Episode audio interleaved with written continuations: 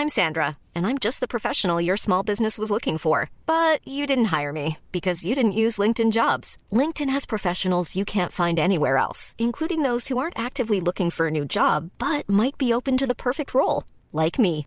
In a given month, over 70% of LinkedIn users don't visit other leading job sites. So if you're not looking on LinkedIn, you'll miss out on great candidates like Sandra. Start hiring professionals like a professional. Post your free job on linkedin.com/people today.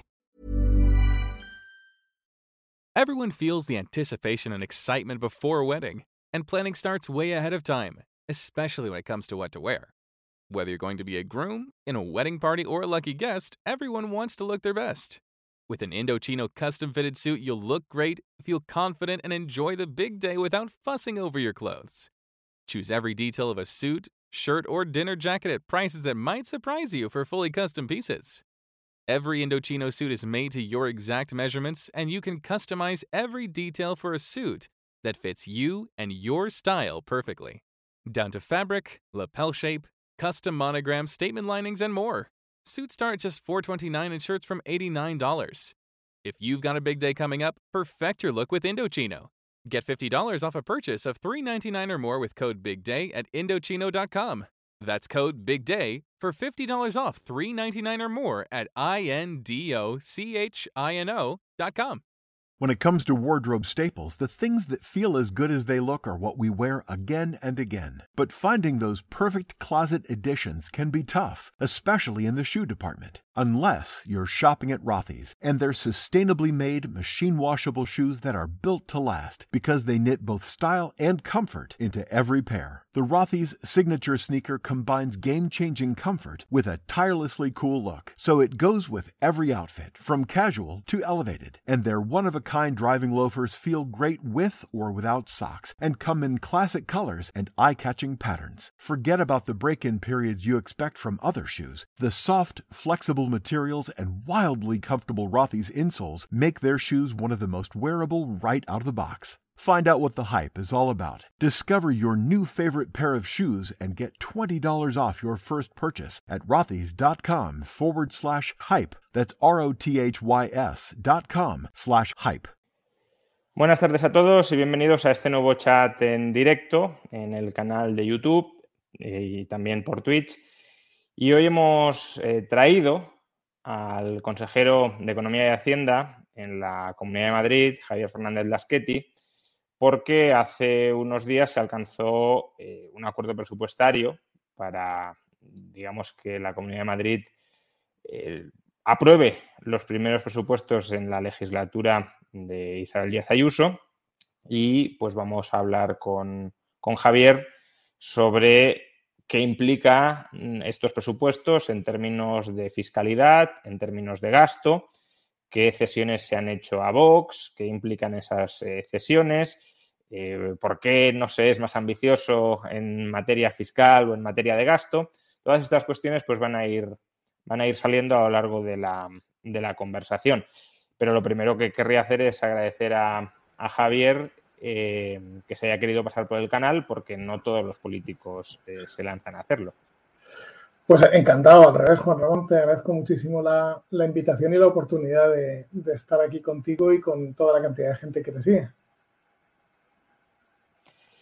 Eh, antes de empezar, y como quizá algunos no, no conozcáis a, Javier Fernández Laschetti, quizás sí de nombre, eh, o quizá ni siquiera, porque esto no es un canal únicamente de, audiencia madrileña, ni siquiera española, eh, querría antes de empezar, como digo, colocar el cierre de la intervención de Javier defendiendo el proyecto de presupuestos para el año 2022, porque eh, ahí veremos cuáles son las ideas a las que Javier, además, desde hace mucho tiempo, se adscribe. Luego veremos si esas ideas están en, en adecuada coherencia con los presupuestos, pero, eh, pero como poco, desde luego, las ideas que ahora vais a escuchar las lleva defendiendo desde diversos ámbitos desde hace, desde hace décadas, diría yo.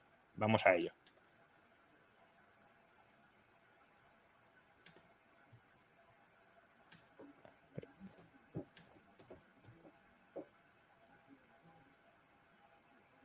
Bien, Hayek decía, y decía con razón, que cuanto más planifica el Estado, más difícil se le hace al individuo planificar su propia vida. De manera que los mejores servicios, por supuesto, no son. Aquí la conexión no está yendo todo lo bien que.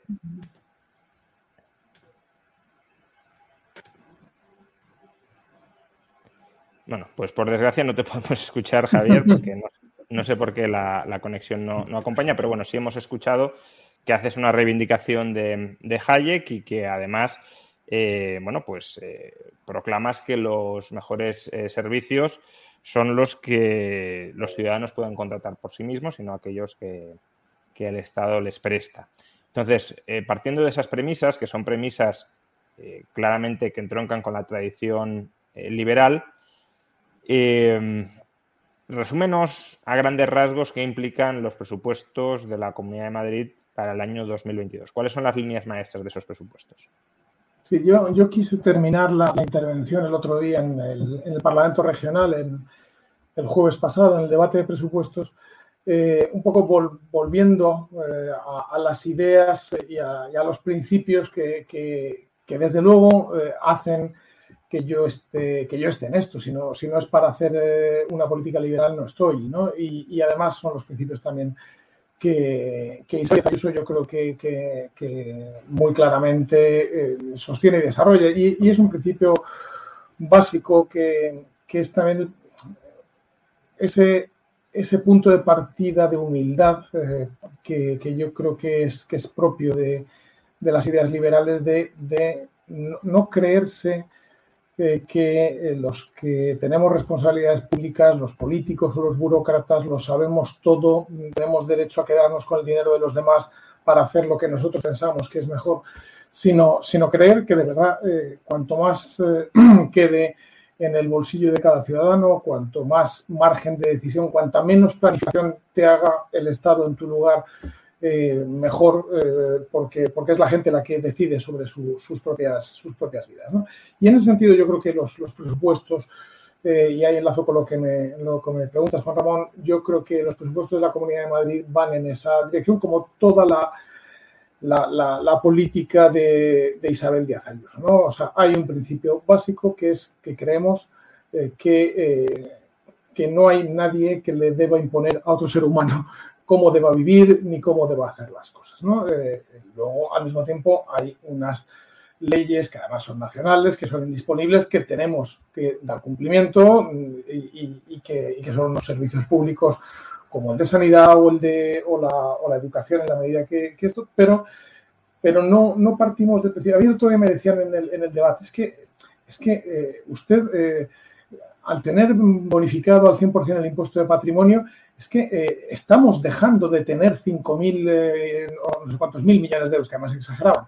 No, no es que estemos dejando de tener, es que los, los tienen sus dueños, que es donde tiene que, estar. Entonces, eh, ese, ese, principio atraviesa los, también los, los presupuestos, por eso son los presupuestos que comparativamente son los más eficientes de España, es decir, la Comunidad de Madrid es la que menos gasto público hace eh, poniéndolo en relación con su número de habitantes con respecto a toda España, usted piense o tú piensas, Juan Ramón, que eh, la Comunidad de Madrid tiene para el año que viene un techo de gasto financiero eh, de 22.400 millones de euros, no sé, que es una barbaridad. Mm, eso con 6.500.000 habitantes. Cataluña, que tiene solo un millón de habitantes más, en vez de 22.000 millones de euros, eh, piensa gastarse 30.000, 30 que terminarán sin partes más porque además siempre se gastan más de en su presupuesto. Es decir, la Comunidad de Madrid, estos presupuestos sí eh, tratan de, extraer de cada, de cada euro que le tomamos coactivamente a los ciudadanos el mayor rendimiento posible. No, no, pretenden dirigir, lo que pretenden es seguir prestando. Eh, hay unos servicios públicos que legalmente están encomendados a la Comunidad de Madrid, desde la la sanidad principalmente, que se lleva el 40% del, del, gasto, la, educación tanto universitaria como no universitaria en la, parte que es de financiación pública eh, y, que tratamos de que sean, sigan siendo los, los mejores de España y eso lo hacemos con, con menos impuestos. También son los presupuestos, yo creo que están acompasados con un ritmo de, un Madrid, de un Madrid que a pesar de todas las dificultades y del enorme palo de, la, pandemia y del, y del COVID, pero sigue creciendo, sigue yendo hacia adelante, sigue, eh, sigue mejorando, eh, sigue habiendo más empresas. Eh, yo lo decía el otro día, frente a la izquierda, que, es que hablan como, como si no se hubieran enterado todavía nada. O sea, cuantas más empresas y más facturen, mejor, mejor para, todos. Y eso es lo que queremos.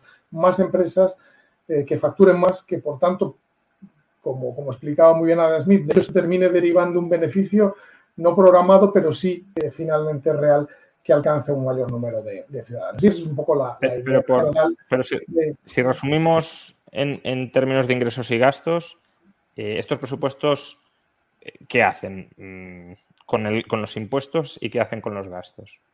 Sí, los presupuestos son 23.000 eh, millones de, euros el, techo de gasto, de los cuales el, el servicio de la deuda eh, van a ser 700 eh, millones de euros, eh, que, es, que es bastante dinero, es, como, me parece que la, como la quinta consejería de la Comunidad de Madrid, pero, pero menos que en, el, que en los presupuestos y en los años anteriores.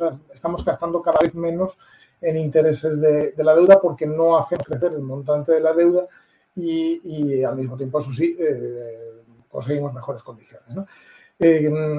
Un déficit que en el año 2019 fue del 0,1% eh, y en el año 2020 terminamos con déficit cero y esperamos terminar el 2021 y toco madera, eh, creo que vamos a terminar el 2021 también en déficit cero, lo cual no va a ser nada normal en las, eh, las comunidades autónomas. Eso, la Comunidad de Madrid tiene en este momento una deuda de 35.000 millones de euros, que es mucho dinero, eh, pero que es el 15,7% de, del PIB. Este año ha crecido, pero porque ha bajado el PIB, o sea, ha bajado el, numerador, ¿no? Pero, eh, pero eh, no, no, no, está aumentando y de hecho está manteniéndose a lo largo de, estos años y, es más o menos, con diferencia, la, deuda más baja de todas las comunidades autónomas del régimen común, por lo tanto, quitado eh, País Vasco y, Canarias. y, son unos presupuestos que, el 40% va, va, destinado a, sanidad. Sanidad eh, es, lo que más consume en, presupuesto. Piense que eh, es el 40% del presupuesto. De ese presupuesto, la mitad son sueldos, sueldos de médicos y enfermeros. De esa mitad, la mitad son sueldos de médicos, es decir, de, los 23.000 millones de, euros de la Comunidad de Madrid, 9.000 eh, van a sanidad, 4.500 de ellos a, sueldos, 2.200 es solo para pagar los médicos. La plantilla de médicos que tenemos, tenemos un sistema en toda España, desgraciadamente, muy rígido en sanidad y en educación, que obliga a que eh, prácticamente todos los médicos, todos los enfermeros, todos los profesores sean funcionarios vitalicios. Eso no pasa en el resto de países de Europa, pero en España sí, desgraciadamente. Y eso hace que el gasto sea mucho más rígido de lo que, de lo que a mí me gustaría que fuera.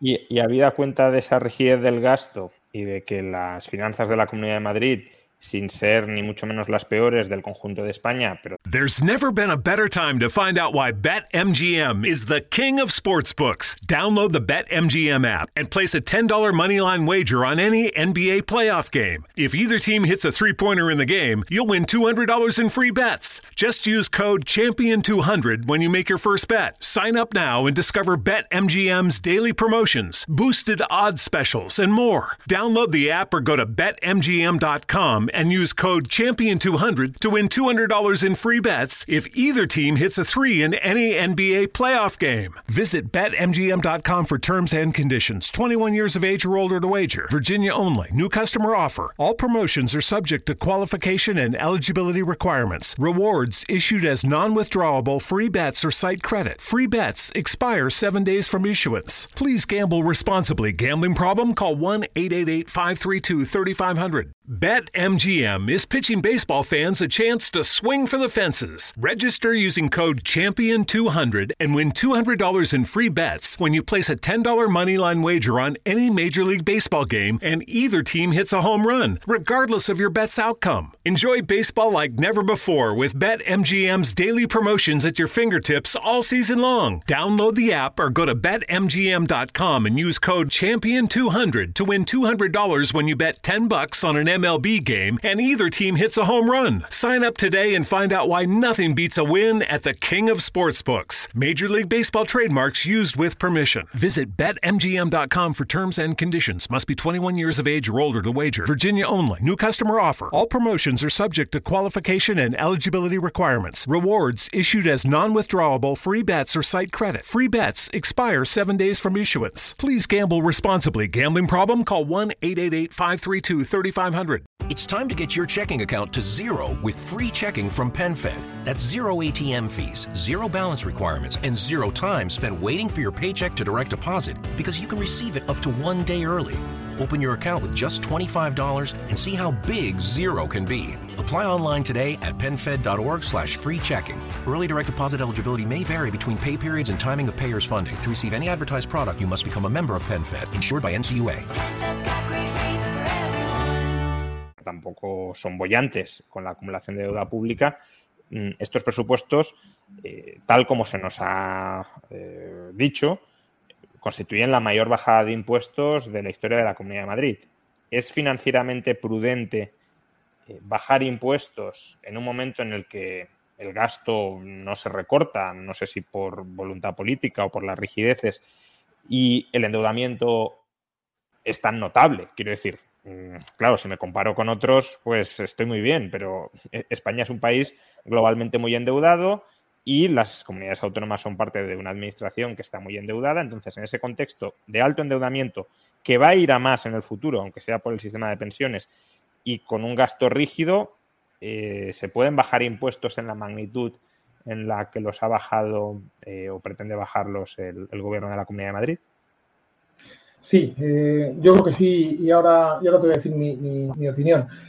Eh, estos presupuestos, o en paralelo a los presupuestos, eh, estamos a punto de aprobar. El jueves que viene se aprobará, espero, en, la Asamblea de Madrid, la mayor bajada del impuesto sobre la renta que hemos hecho nunca. Es una bajada de medio punto en, cada tramo. Em, y, eso, y eso es una. Yo creo que es, que es algo bueno y es algo, aparte de comprometido, eh, que, va a venir en un momento bueno para las familias y para, para los individuos aquí en, la comunidad de, Madrid. A ver, en Madrid tenemos ya una trayectoria, un track record eh, que, creo que nos permite sacar conclusiones. En Madrid llevamos 17 años seguidos sin bajar, bajando todos los impuestos y sin subir ninguno en la Comunidad de Madrid, cosa que, bueno, pues, pues no es normal. Hablas con, la gente de Tax Foundation y te, bueno, pues, pues no, es normal que en una unidad ni nacional ni subnacional como es la nuestra haya, una trayectoria así. Eh, y eso, aparte de, bueno, la, constatación de que eh, a lo largo de este tiempo el ahorro fiscal para, la gente ha sido de 53.000 millones de euros, que, es una cantidad muy importante, que por supuesto ese, ese dinero cuando uno ve claramente la, curva de crecimiento del PIB en la Comunidad de Madrid, es muy obvio que es a partir de 2004 cuando empiezan con Esperanza Aguirre las bajadas de impuestos, cuando empieza a aumentar el, PIB de una manera más, eh, más alta, o a crecer de una manera más alta, o a decrecer de una manera menos acentuada en las épocas de crisis que el, conjunto de España, pero, eh, pero lo que vemos también es, eh, es una, una trayectoria en la cual tenemos hitos concretos. Es decir, de las 67 bajadas de impuestos que lleva hechas la Comunidad de Madrid en estos 17 años, cuatro de ellas han sido bajadas del impuesto sobre la renta.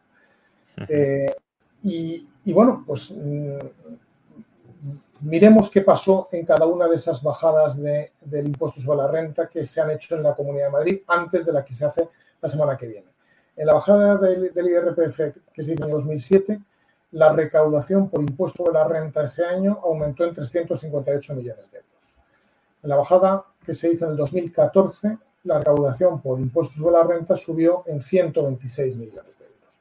En 2015, que se volvió a hacer una bajada, la recaudación subió en 573 millones de euros.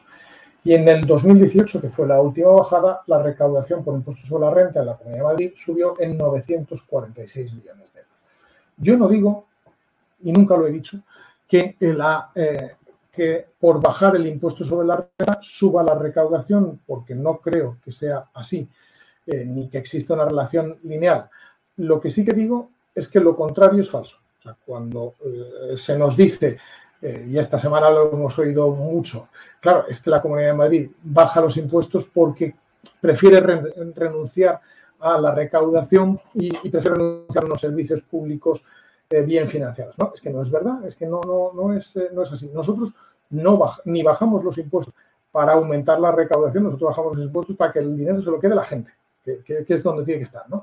y, y luego también al mismo tiempo comprobamos eh, que, hasta ahora ninguna de las bajadas del impuesto sobre la renta se ha visto acompañada de una eh, disminución de la recaudación. Todo eso, la, eh, la, bajada del impuesto sobre la renta que aprobamos el jueves que viene se aplicará durante todo el, año 2022, bueno, y los sucesivos, evidentemente.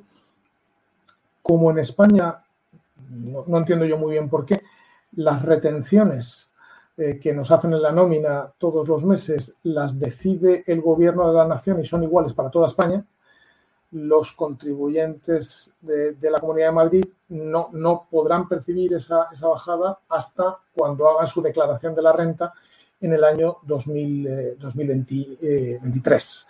Eh, eh, ahí cuando veamos el efecto. ¿sí? A este respecto, mm, no sé si ha sido una programación exacta, pero Mm, entonces estás diciendo que recibirán el tax rebate, digámoslo así, la devolución fiscal prácticamente en fecha de elecciones autonómicas. Sí, pero no, desde luego no ha sido nada ni buscado ni pretendido.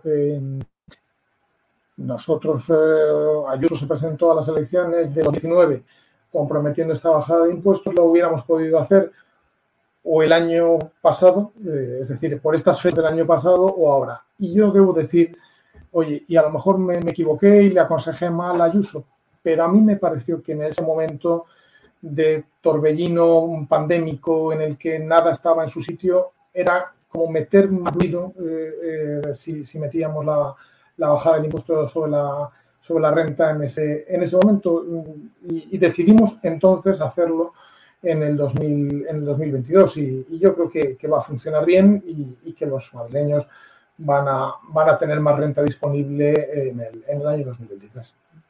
Em, sobre, sobre el IRPF has dicho bien, creo que has dicho bien, que eh, es cuestionable que haya aumentado la recaudación por, por, la bajada de impuestos, porque ahora mismo, por ejemplo, la recaudación del IRPF también está aumentando en toda España y desde luego no ha sido porque se hayan bajado impuestos, sino al contrario, se han subido y por tanto esa, esa relación pues eh, habría que, aislar el efecto ¿no? que, tiene, que tiene la bajada de impuestos, porque si no, algunos pueden hacer como con el salario mínimo, que han subido el salario mínimo y como aumenta el empleo, dicen que aumenta el empleo porque ha subido el salario mínimo, cuando puede ser a pesar de que haya subido el salario mínimo.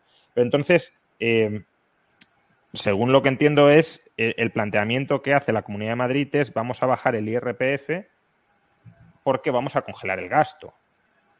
Es decir, eh, el, crecimiento, el crecimiento económico incluso con impuestos algo más bajos, va a proporcionar más recaudación y si no disparamos el gasto público, entonces no entraremos en un déficit muy, muy preocupante. nosotros lo que decimos es vamos a bajar el impuesto sobre la renta para que la gente tenga más renta disponible. Sabemos que eso hará que lo consuman, lo inviertan o lo ahorren y que eso generará más actividad económica y que esa actividad económica generará más empleos, más gente ocupada, en fin, que tendrá toda una serie de consecuencias positivas para cada una de las personas y para el conjunto de la sociedad. Colateralmente, una de ellas será que eh, yo creo que aumentará la recaudación, pero no es, eh, no es el, objetivo de la, bajada del, impuesto. Pero, evidentemente, si somos una administración responsable. vamos a ver, la razón probablemente que mejor explica por qué la Comunidad de Madrid tiene como te decía al principio, una, eh, una ratio de gasto público por habitante eh, o un tamaño de presupuesto comparativamente muy, muy inferior al de, al de muchas otras comunidades autónomas, creo que una de las razones es, es que el hecho de de haber sido una administración que lleva 17 años seguidos bajando impuestos, nos ha hecho siempre, eh, con mayor o mejor fortuna, pero nos ha hecho siempre, digamos, estar bastante pendientes de, que el gasto no, no, crezca, no crezca sin motivo.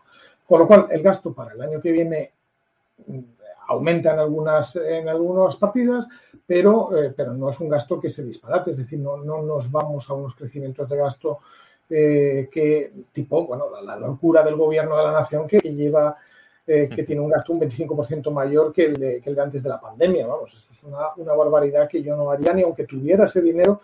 También ten, ten en cuenta que para nosotros el, el, ingreso, por ejemplo, del año que viene, eh, es el que nos viene dado por el sistema de financiación autonómica, cuyas cifras nos han sido comunicadas en el mes de julio. Luego, por tanto, eh, sabemos el 75% del ingreso viene, viene por ahí. Eh, pero, en fin, en, respondiendo a tu pregunta, sí, sí, sí, desde luego tenemos en la cabeza la idea de que, de que el, el, el, equilibrio tiene que estar entre, entre el gasto y el ingreso eh, siempre, ¿no? Y, y, por eso tratamos de terminar el año y este año creo que lo vamos a terminar en déficit cero. Bueno, pues esperemos que, que el año que viene también, eh, aunque sea por. Luego hablaremos sobre el gasto, ¿no? Si se ha congelado, si ha aumentado, bueno. pero eh, al menos a ver si la recaudación no, no cae eh, tanto como para que, que, se genere déficit. O no deja de subir tanto como para que se genere déficit.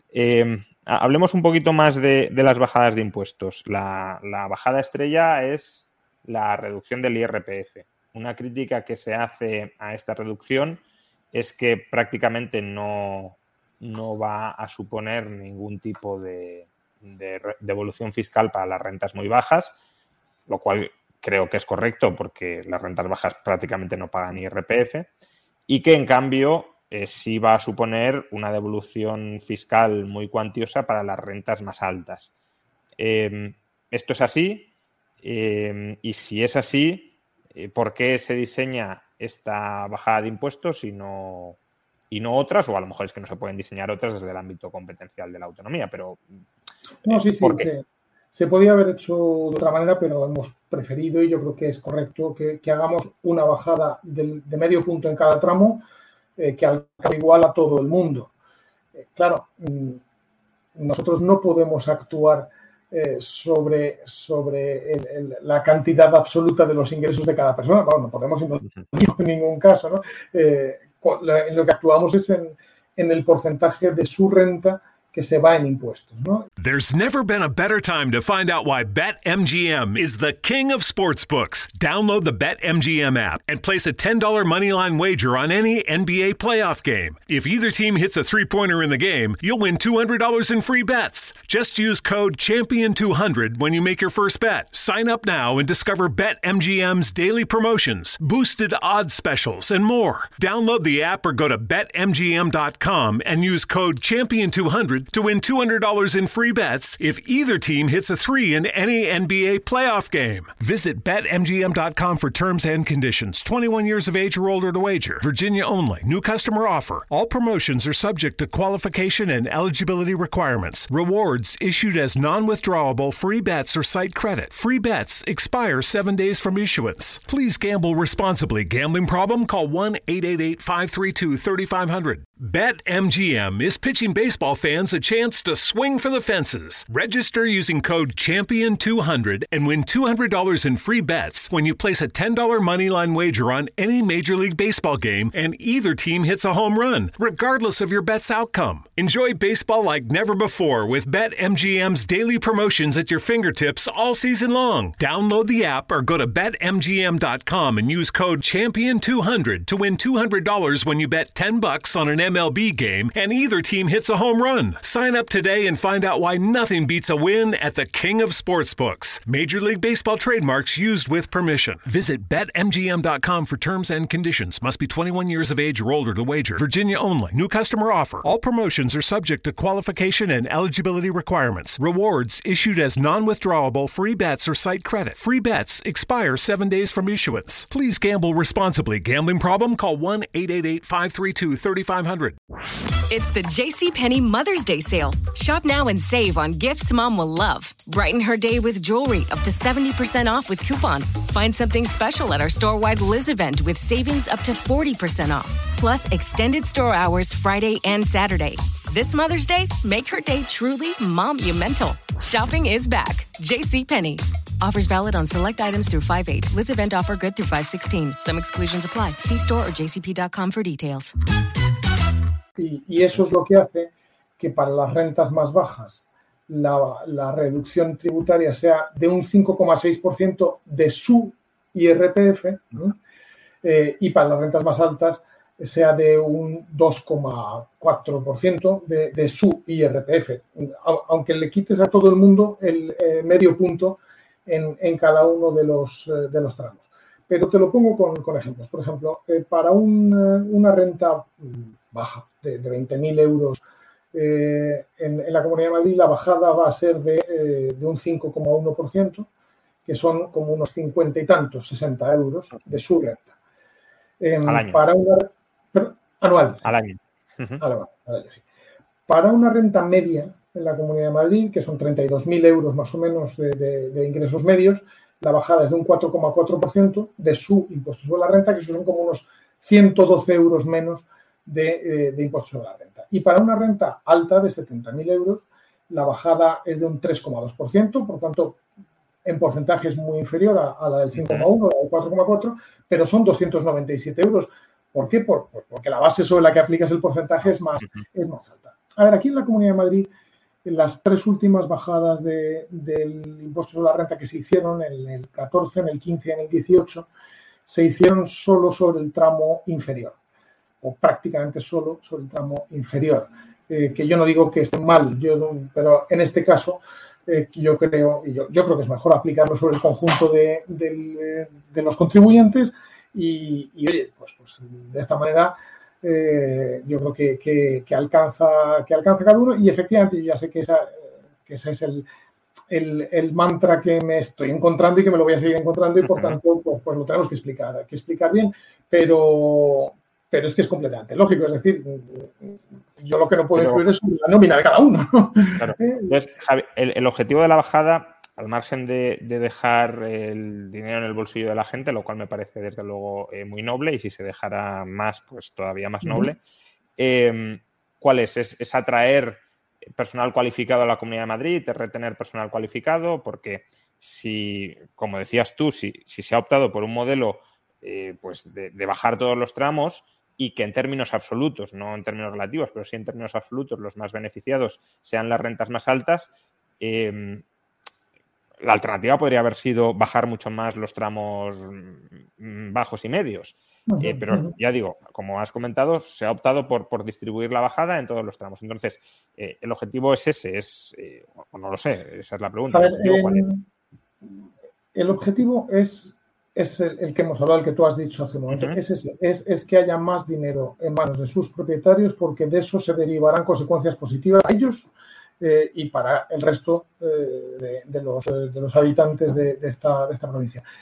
Eh, ahora, eh, es cierto que, por ejemplo, con esta bajada de impuestos sobre la renta, Madrid pasa a estar eh, a tener un impuesto sobre la renta más bajo que las principales capitales europeas, o al menos al nivel de las principales capitales europeas. Eh, tendrá un nivel, un, nivel de impuesto sobre la renta igual o inferior que el de París, el de Milán, el de eh, Berlín, el de Ámsterdam o el de Londres. Y eso creo que está bien. ¿eh? No es que yo tampoco crea que eso vaya a provocar una corriente de gente que se venga aquí, porque el impuesto sobre la renta no es tan, no es tan, eh, no hace que se mueva tanto eh, la, gente, salvo cuando uno llega de California, ¿no? Eh, pero, pero sí que conseguirá ese, ese efecto. Dentro de España, a ver, la diferencia va siendo cada vez mayor. Y eso también es, evidente. Yo no percibo, y desde luego en, los análisis de datos que hacemos de movimiento de contribuyentes que vienen a la Comunidad de Madrid, no se produce eso que la izquierda pretende, que es como si hubiera una especie de eh, procesiones de ricos arrastrando baúles llenos de joyas ¿no? hacia la Comunidad de Madrid. No es verdad. ¿no? Eh, lo que sí se ve es más bien gente que viene a la Comunidad de Madrid, eh, pues, pues en sus 30 años o 30 y algo, buscando, buscando vida profesional y oportunidades profesionales, y eso está muy bien. Ahora, lo cierto es que, por ejemplo, para esa renta media que te hablaba de, de 32.000 euros en, anuales de, ingresos, pues para esa persona cuando bajemos el impuesto sobre la renta en Madrid, la diferencia con Cataluña va a ser ya de 500 euros al año en impuesto sobre la renta. La diferencia con Valencia, con Extremadura, con Aragón, es de ese orden, de entre 600 euros al año, que ya va siendo una cierta diferencia, que no, probablemente no explique movimientos de población ni, ni, es algo que estemos buscando deliberadamente, pero que sí explica movimientos, diferencias de comportamiento o diferencias de, de, movimiento de mercados. Sí, o sea, eh, un, objetivo o al menos un efecto puede ser eh, incentivar la oferta laboral, es decir, que haya una mayor predisposición a trabajar porque el tipo marginal que te enfrentas es más bajo y por tanto eh, el Estado roba menos de lo, que, de lo que generas y retienes más y por tanto tienes más interés en trabajar más porque te quitan menos. Pero otro también podría ser y aunque algunos lo, lo critiquen, creo que, bueno, pues si, se produjera no sería para criticar a Madrid, sino para criticarse a sí mismos, eh, el efecto también podría ser atraer eh, personal cualificado. Quiero decir, tú estás mencionando el caso de, quien ingresa 70.000, pero si nos vamos a sueldos todavía más altos, 300, 400, 500 o un millón de euros, eh, es que ahí la diferencia entre Madrid, que si no estoy equivocado se quedará con un tipo marginal del 45%, y la comunidad valenciana, que tiene un tipo marginal del 54%, pues ahí, claro, ya estamos hablando de nueve puntos en el tipo marginal máximo, que para sueldos muy, muy, muy, muy altos, pero ya empieza a ser una cantidad de dinero muy considerable. Si tú te planteas dónde resido, pues ya, ya hay una diferencia que no sé si es tanto mérito de la Comunidad de Madrid cuanto de mérito de la Comunidad Valenciana. Claro, o sea, eh, en eso la anécdota más divertida me pasó con un ministro de Sánchez, que entonces era ministro de Sánchez, ahora ya no lo es, eh, y que dijo, es que yo cada vez que hago la declaración eh, de la renta aquí en Madrid, hago también cómo me saldría en mi comunidad eh, de, origen. Y me sale entre eso, más patrimonio, más no sé cuántos, me sale que me ahorro 3.000 euros al año. Y le digo, pues mira, me alegra saber que hay gente que, es partidaria de, de, algo que yo creo que es positivo, ¿no? que, es, que es la competencia fiscal. O sea, eh, aquí ahora mismo en España hay mucha mucha opinión y mucha verborrea por parte de, bueno, pues de la, fundamentalmente la izquierda contra la competencia. La competencia es buena en todo y también en la fiscalidad eh, y, hace que efectivamente la gente pues tenga más alternativas y también estimula un comportamiento más fiscalmente más responsable por parte eh, de los eh, digamos de los que tenemos responsabilidad sobre eh, sobre las, las, finanzas de una o de otra comunidad autónoma, con lo cual en ese sentido yo creo que, que sí que es positivo que se produzcan esas, eh, esas diferencias y oye, eh, pues, pues ojalá sirva para que en otros lugares de España también les vayan bajando el impuesto de la renta, como por otra parte, por ejemplo, está haciendo Andalucía muy bien o, Castilla y León lo ha hecho también en, este, en, estos años, que ha tenido una competitividad fiscal en, en renta, por ejemplo, mejor que la nuestra. Pero, pero yo creo que es, que es muy positivo y es bueno. Desde luego la Comunidad de Madrid lo vamos a seguir haciendo. Eh, justamente sobre esto nos llega una pregunta de, la audiencia, que además recalco que, podéis enviarlas y sobre todo si encajan bien en la línea que estamos debatiendo, pues las voy a las voy desde luego a, a plantear. Andrei Senberg eh, dice, ¿por qué otras comunidades como Galicia, que gobierna el PP con mayoría aplastante, es decir, que ahí no está la excusa de si Ciudadanos lo permite o no lo permite, sino que es eh, con todo su poder, eh, no está tomando las mismas medidas económicas que Madrid? ¿Es porque hay distintas almas dentro del Partido Popular? Es, quiero decir, el Partido Popular también con Casado dice que es un partido liberal. Bueno, no vamos a entrar ahora a discutir si lo es o no lo es, eh, pero, pero en todo caso, si dice serlo, algún paso en esa dirección debería dar. Y, en Galicia, por ejemplo, pues no se observa mucho en esa, en esa dirección.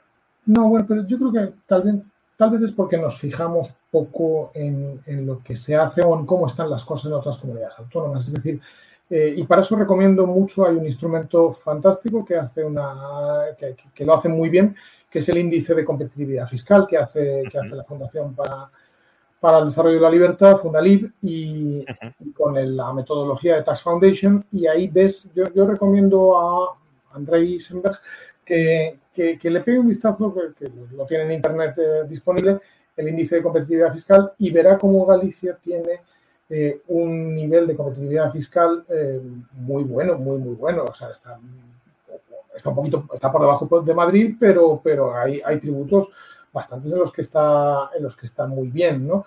Em, ¿Mantienen patrimonio? Yo, oye, pues, pues, pues, pues, yo le recomendaría que no mantuvieran el impuesto de patrimonio, ¿no? Porque yo creo que no vale, aparte de que es una injusticia, no vale, no vale para nada. Pero, pero Galicia tiene un, un tipo de, de, renta que yo creo que no anda muy lejos de los de, de los de Madrid. The future will be amazing, and that's all well and good. But what about today? You can feel the rush of a 400 horsepower Nissan Z, or climb to new heights in the all-terrain Nissan Frontier.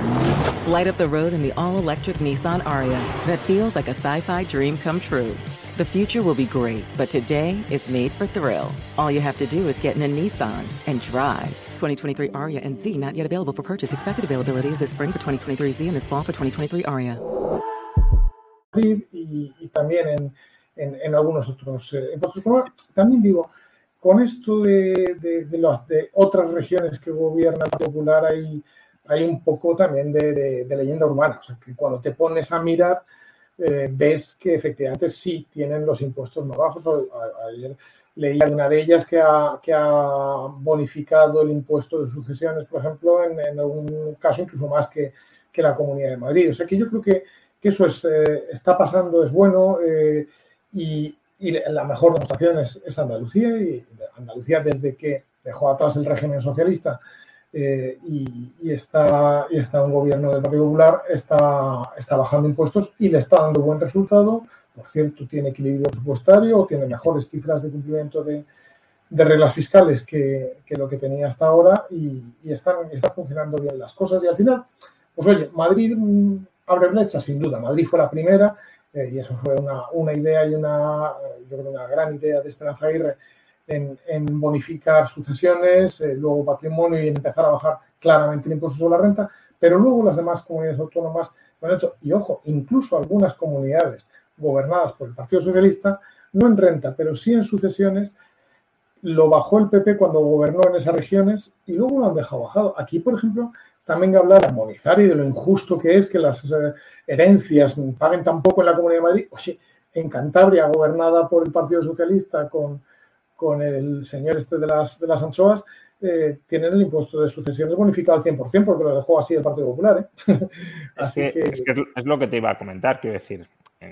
Nos has dicho que eh, si atendemos al ranking de, de, competitividad fiscal de Fundalip, que Galicia no está mal, desde luego podría estar peor, pero es que hay comunidades como Cantabria, gobernada por Revilla, que no es ni mucho menos adalid del liberalismo, o comunidades como Castilla-La Mancha, gobernadas eh, ahora mismo por el PSOE, que tampoco es una ley del liberalismo, que están mejor que Galicia. O sea que eh, por mucho que en parte lo haya dejado eh, el PP o no lo haya dejado el PP, Feijóo lleva gobernando tres legislaturas con mayoría absoluta y ahí no ha dejado ese, ese legado. Entonces, ya digo que a Galicia le pasen por delante en competitividad fiscal eh, Revilla y García Paje, pues quizá Feijóo se lo tiene que hacer mirar.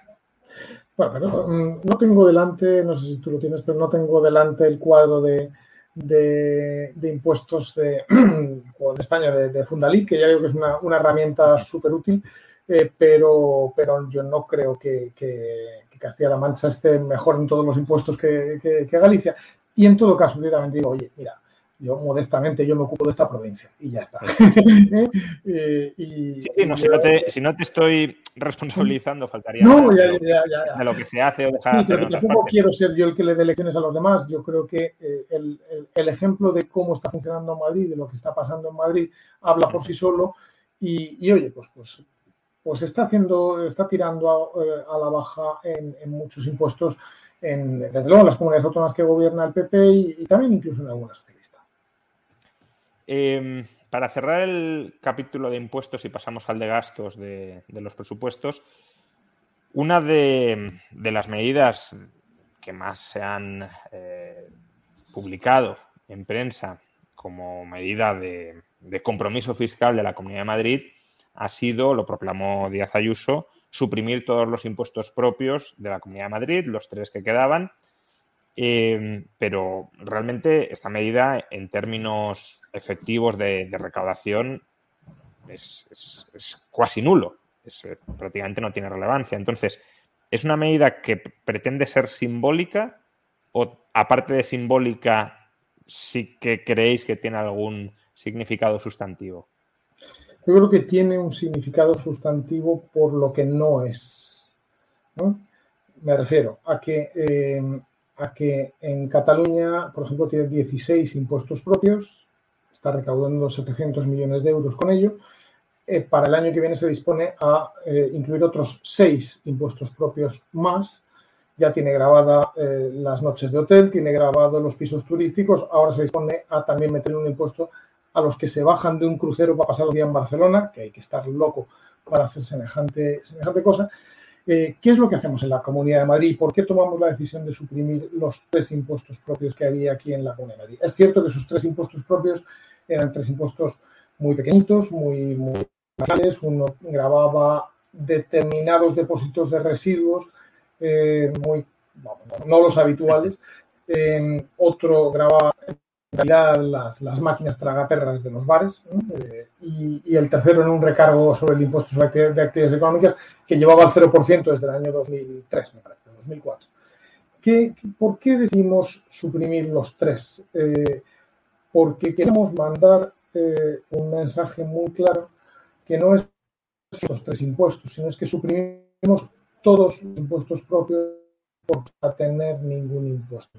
Es decir, no nos vamos a inventar ningún impuesto eh, cada año o, cuando sea eh, eh, que, que, le caiga encima. Eso, eso que ahora se, se llaman microimpuestos y que, y, que, que, son micros porque las más operaciones suele ser una birria, pero, pero que a quien le caen encima le hacen vida negra y, que, y que hacen que, por ejemplo, allá, o sea, en Extremadura tienen un impuesto propio para la caza ¿eh?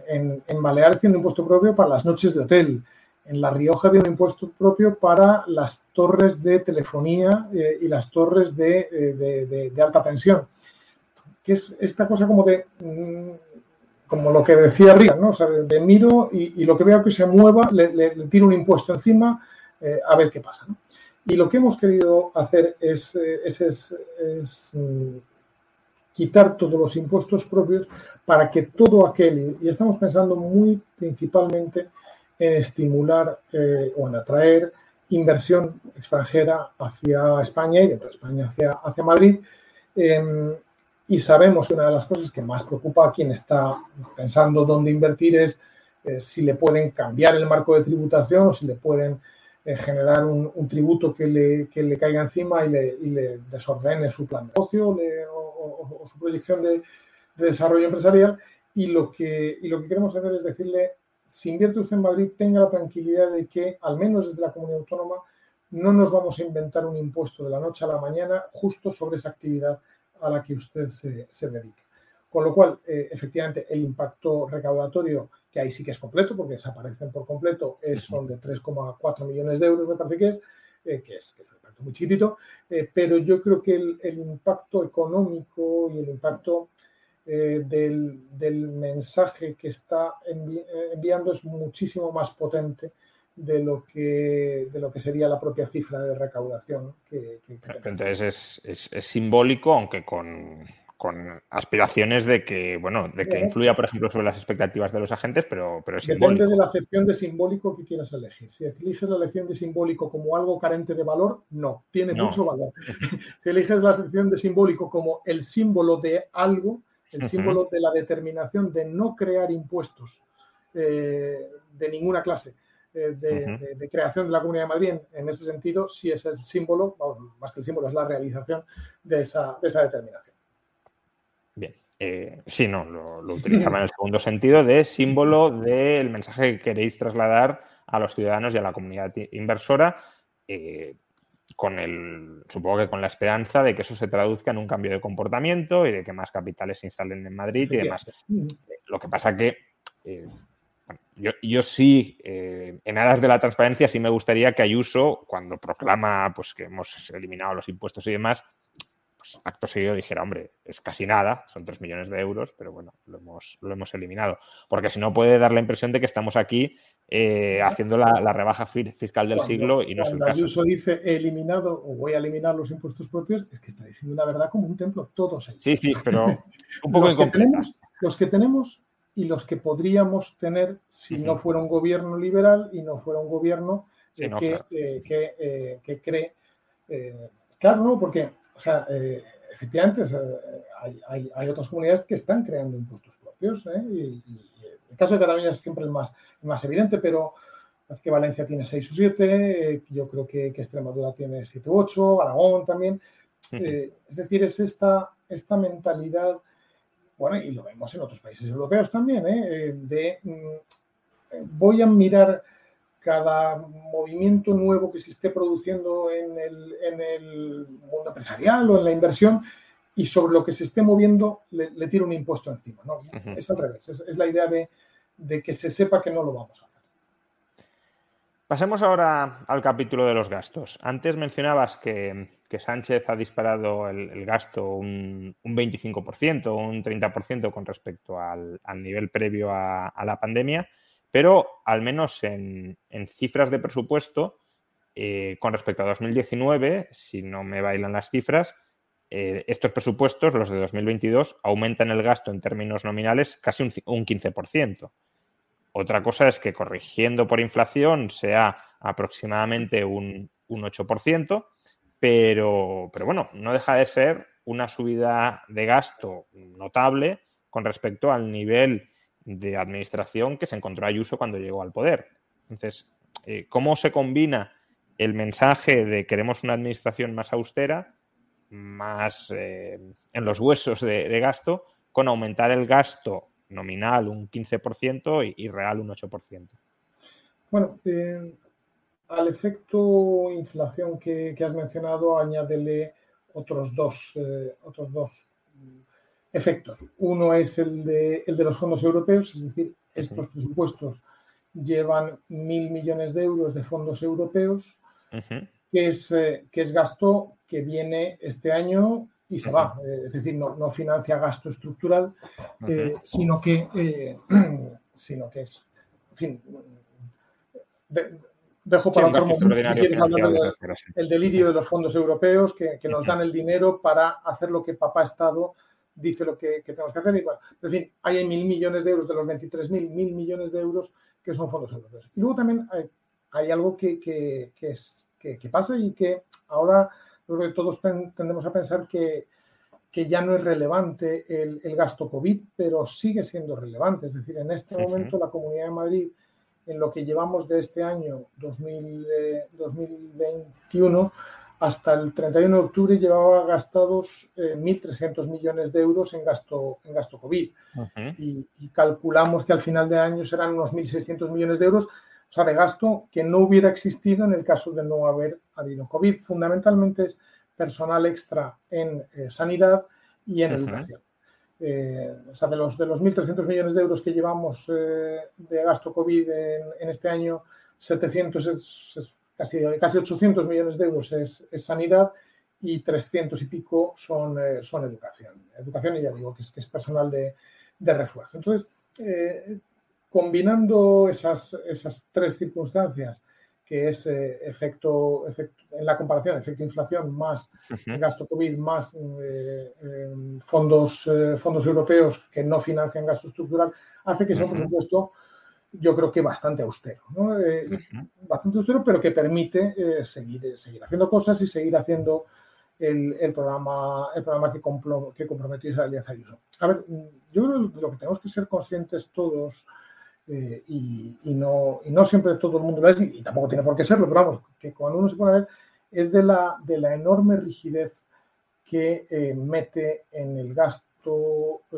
al menos en las comunidades autónomas, la el tipo de prestación de servicios públicos que existe en España. que es una rareza, particularmente en el caso de la sanidad, que es una rareza en Europa.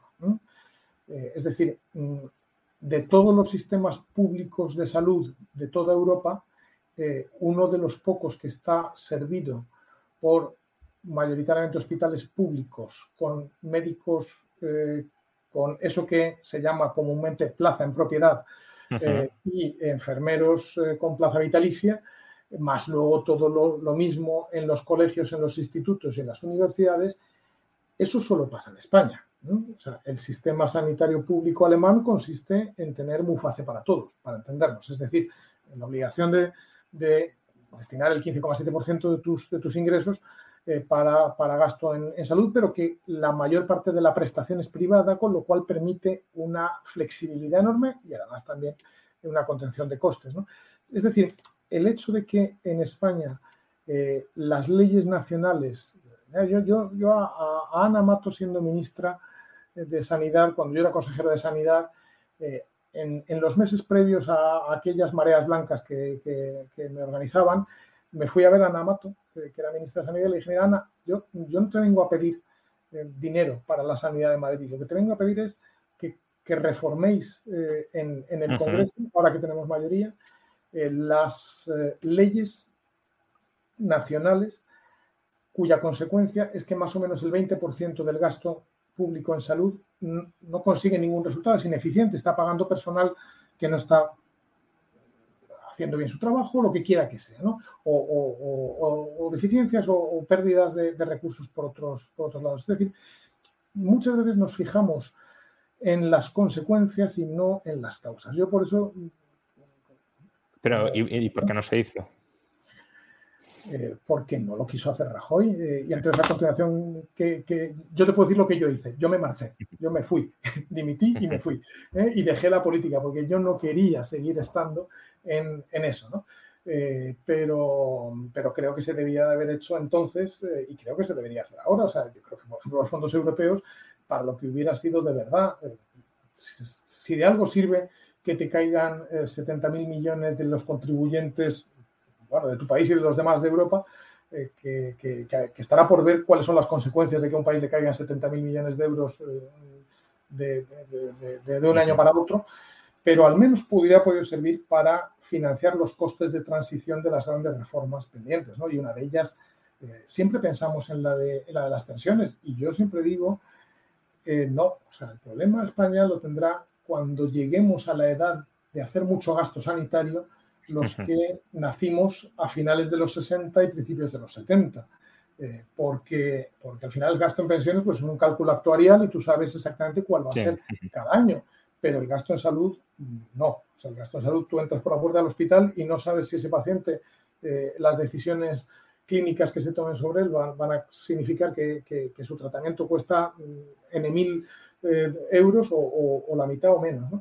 Por lo tanto, yo creo que de eso es de lo que deberíamos pensar mucho más en la rigidez de ese gasto sanitario eh, y el educativo también, pero sobre todo el sanitario que hace que que, al final el margen que tienes en una comunidad autónoma, al final es decidir, oye, ¿hago esto con 10 hospitales o con 36 hospitales como tiene la Comunidad de Madrid? Bueno, pues en Madrid lo estamos haciendo con 36 hospitales, oye, y, el resultado es bueno, oye, cinco de ellos con gestión privada que, dan muy buenos resultados y cuestan un 20% menos. Eh, pero, pero al final tienes una rigidez eh, que, te, bueno, pues que, te marca completamente eh, el margen que tienes para tomar decisiones presupuestarias. A, mí me, sorprende, bueno, no me sorprende porque entiendo muy bien cuál es la naturaleza de los partidos políticos, pero eh, si, tuviera una visión romántica de la política, que no la tengo, me sorprendería que teniendo un diagnóstico tan, tan ajustado como es que hay un 20% de, gasto redundante en algunos servicios públicos, como puede ser la sanidad, que el PP de Rajoy, con, mayoría absoluta, bueno, en última instancia, perpetuara, impidiera mm, eliminar a las autonomías de manera descentralizada, porque tampoco habría sido obligatorio, la que hubiese querido eliminarlo lo habría eliminado y la que no, no, que impidiese eliminar a las autonomías eh, ese gasto superfluo en prestación de servicios públicos hasta el punto de que eh, prefirieran que tú te marcharas y abandonaras la política antes que, reformar y ceder en, esa liberalización. Un partido que dice ser liberal, pero que luego consolida regulaciones muy poco liberales. Has empezado con una con una expresión que, es fantástica, que, que, la usó James Buchanan para, para, un fantástico paper o artículo, vamos, eh, discurso en realidad, que es que es eh, política sin romanticismo, ¿no? O sea, al final son las motivaciones. Yo creo que en el caso de, sanidad en España eh, es uno de los casos más claros de en el que ves cómo operan lo que, lo que la escuela de Public Choice explica muy bien, ¿no? los incentivos de cada uno. Eh, dicho de una manera muy sencilla, quienes tienen el poder para cambiar las reglas, que es el, poder nacional, y además me parece lógico que sea el poder nacional, ¿eh? yo no digo que, tenga que ser de otra manera, como no tiene ninguna decisión de gasto, no, no, tiene ningún incentivo para corregirlo. Sabe que si hace una corrección o una rectificación de las leyes sanitarias, se le van a formar pues, las manifestaciones que se me formaron a mí. Eh, y, los que, y los que sí tenemos eh, eh, la, realidad de, una, de una nómina enorme, de un gasto farmacéutico gigantesco, piensa que el, parece que es el 20% del gasto de la Comunidad de Madrid se va en, productos farmacéuticos. 20%, o sea, uno de cada cinco euros va a, a, las farmacias de la calle o a, o las farmacias de los hospitales. bueno, pues mm, quien tiene eh, ese, gasto no tiene poder para cambiar las, reglas. Por eso yo, eh, por eso yo en aquel momento, como no tenía ninguna salida que me permitiera el sistema, la única que me, me quedaba, y además me parecía bien, era eh, extender el modelo de hospitales que teníamos bajo gestión públicos, bajo gestión privada, de, que tenemos ahora mismo en, cinco hospitales en la Comunidad de Madrid, a otros seis hospitales más. ¿no? Bueno, pues fíjate, lo, desgraciado es que eso, en la, en la, región donde todo eso empezó, que fue en Valencia, y esto lo empieza eh, Eduardo Zaplana en, el hospital de Alcira, ahí han dado ya dos pasos en la dirección opuesta el actual gobierno, el de Chimo eh, y ha revertido cuando llegó el plazo de la concesión del hospital de Alcira y ahora el de Torrevieja, le ha dado un paso atrás y se los ha, digamos, nacionalizado o autonomizado. ¿no?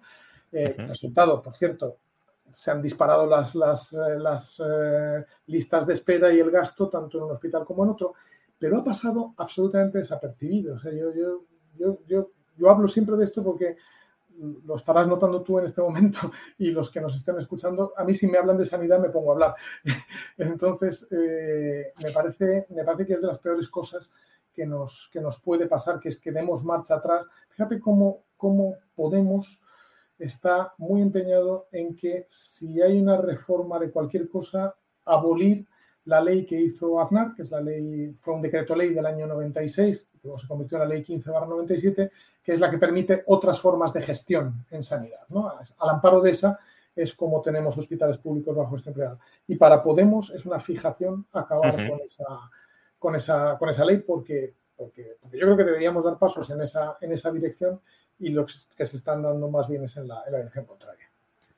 Em, vamos a hablar de pasos que pueden ser en la dirección contraria por parte del, gobierno de Ayuso. Em, hemos dicho que, el gasto no, aumenta si descontamos inflación, si descontamos eh, gasto por fondos europeos, que es un gasto estructural, no recurrente, y si descontamos también el gasto, eh, perdón, no estructural, extraordinario, no recurrente, y si descontamos también el gasto que tiene un componente, esperemos, extraordinario, como es el gasto COVID. Si descontamos todo eso, pues más o menos estaríamos a la par con respecto a los presupuestos de 2019, aunque sería deseable que no estuviéramos a la par, sino más bajos que en el año 2019. Pero bueno, al menos no hay aumentos del gasto. Pero una de las medidas que, eh, que más ha publicitado Isabel Díaz Ayuso, casi tanto, al menos en su momento, como la bajada de impuestos, ha sido ese famoso cheque bebé que, pretende otorgar. Entonces, eh, ¿cuál es tu valoración como, consejero de Hacienda y por tanto como el que, el que va a pagar, bueno, el que va a mediar el pago, ¿no? Porque lo va a pagar el contribuyente, el que va a mediar el pago de, ese cheque bebé, ¿crees que es una medida compatible con el liberalismo tratar de, subsidiar la, natalidad? Y, y al margen de si lo es o no, ¿qué efectos esperáis que tenga sobre la demografía de Madrid? Porque si eh, al final no hay una promoción verdaderamente activa de la, de la natalidad, como no la ha habido en la mayoría de países que han aplicado medidas similares, al final, ¿para qué se hace? Porque eh, hablamos muchas veces de, las paguitas con las que otros partidos quieren crear redes clientelares, pero si esto no es eficaz para nada, al final no deja de ser también una paguita que puede generar redes clientelares. Bueno, vamos a ver. Em, este, en efecto, ha sido un, compromiso importante de Isabel Díaz Ayuso, eh, que lo, hizo en la campaña y sobre todo en, la investidura, y formó parte también del programa de, investidura, eh, cuyo impacto presupuestario para el año que viene, eh, que va en los presupuestos, es de unos son 23 o 24 millones de, euros, porque es el primer año de puesta en práctica, como es, ahora explicar un poco cómo es la medida, al, cuando esté completamente desplegado estimamos que el impacto presupuestario será de unos 140 millones de euros, cosa que pasará dentro de tres años. Eh, Javier, eh, eh, antes de seguir, ¿cuál es el impacto presupuestario de la bajada de impuestos, por ponerlo en, comparación? A ver, yo, yo el impacto presupuestario es que no, no, sé cuál va a ser. Yo lo que sí, sé, es, el ahorro, el ahorro fiscal para los contribuyentes va a ser de, estimamos, si todo permaneciera como está, es decir, con, los niveles de renta y de tributación de este momento de 334 millones de euros. O sea que el cheque bebé es la mitad, cuando esté plenamente implementado, la mitad de la rebaja histórica de impuestos de Ayuso. Sí, sí, sí. Sí, sí. Em, sí. ahí hay... Eh, no, te voy a explicar a ti que la economía no es estática y que todo esto, en fin, eh, pasa en distintos momentos y que entre medias pasan muchas cosas y la gente hace, hace muchas cosas, ¿no? Eh, sino, sino que, espera, que, que, hilo, de nuevo con lo que me decías. No, eh, entonces, mm, con respecto a, le estás llamando cheque bebé y además, oye, llámale como tú quieras, no es un cheque bebé, no es un cheque bebé, es una, es una ayuda a la natalidad mm, a una edad más temprana de la que están naciendo los niños ahora. Es decir, ahora la mayor parte de los niños en Madrid nacen, sus madres tienen entre 34 y 38 años eh, y esta es una ayuda que se va a dar a eh, madres de menos de 30 años que tengan una renta media inferior a, no me acuerdo ahora mismo de las cifras, pero es una renta, digamos, de, la mitad para abajo, eh, como manera de, o, pensando que de esta manera para ellas va a significar Mm, una, eh, les va a ayudar a afrontar los, gastos que se derivan eh, siempre de tener un, niño eh, de una manera, bueno, pues que, que, puede conducirles a, mm, por ejemplo, a, no tomar la decisión de abortar, sino a, tomar la decisión de continuar adelante con su, con su embarazo. Em, o sea, en ese sentido es más una medida pro-life que, un, que un cheque bebé.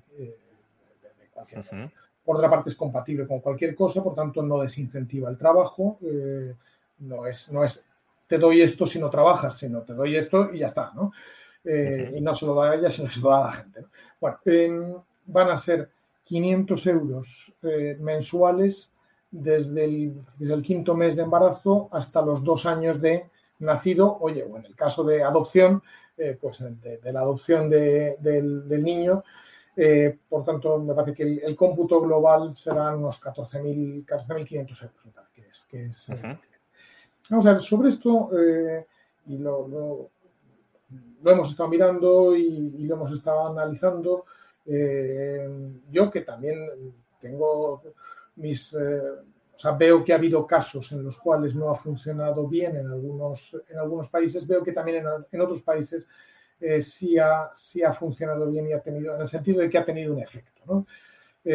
Vamos a ver en el caso de Madrid, yo confío en que sí que tenga efecto y que sí que contribuya. Eh, no, a, no a dar una paguita a, eh, mujeres por, a mujeres que tengan un niño, sino a que nazcan más niños y nazcan más pronto. y eso creo que sería un, un, efecto, un efecto positivo.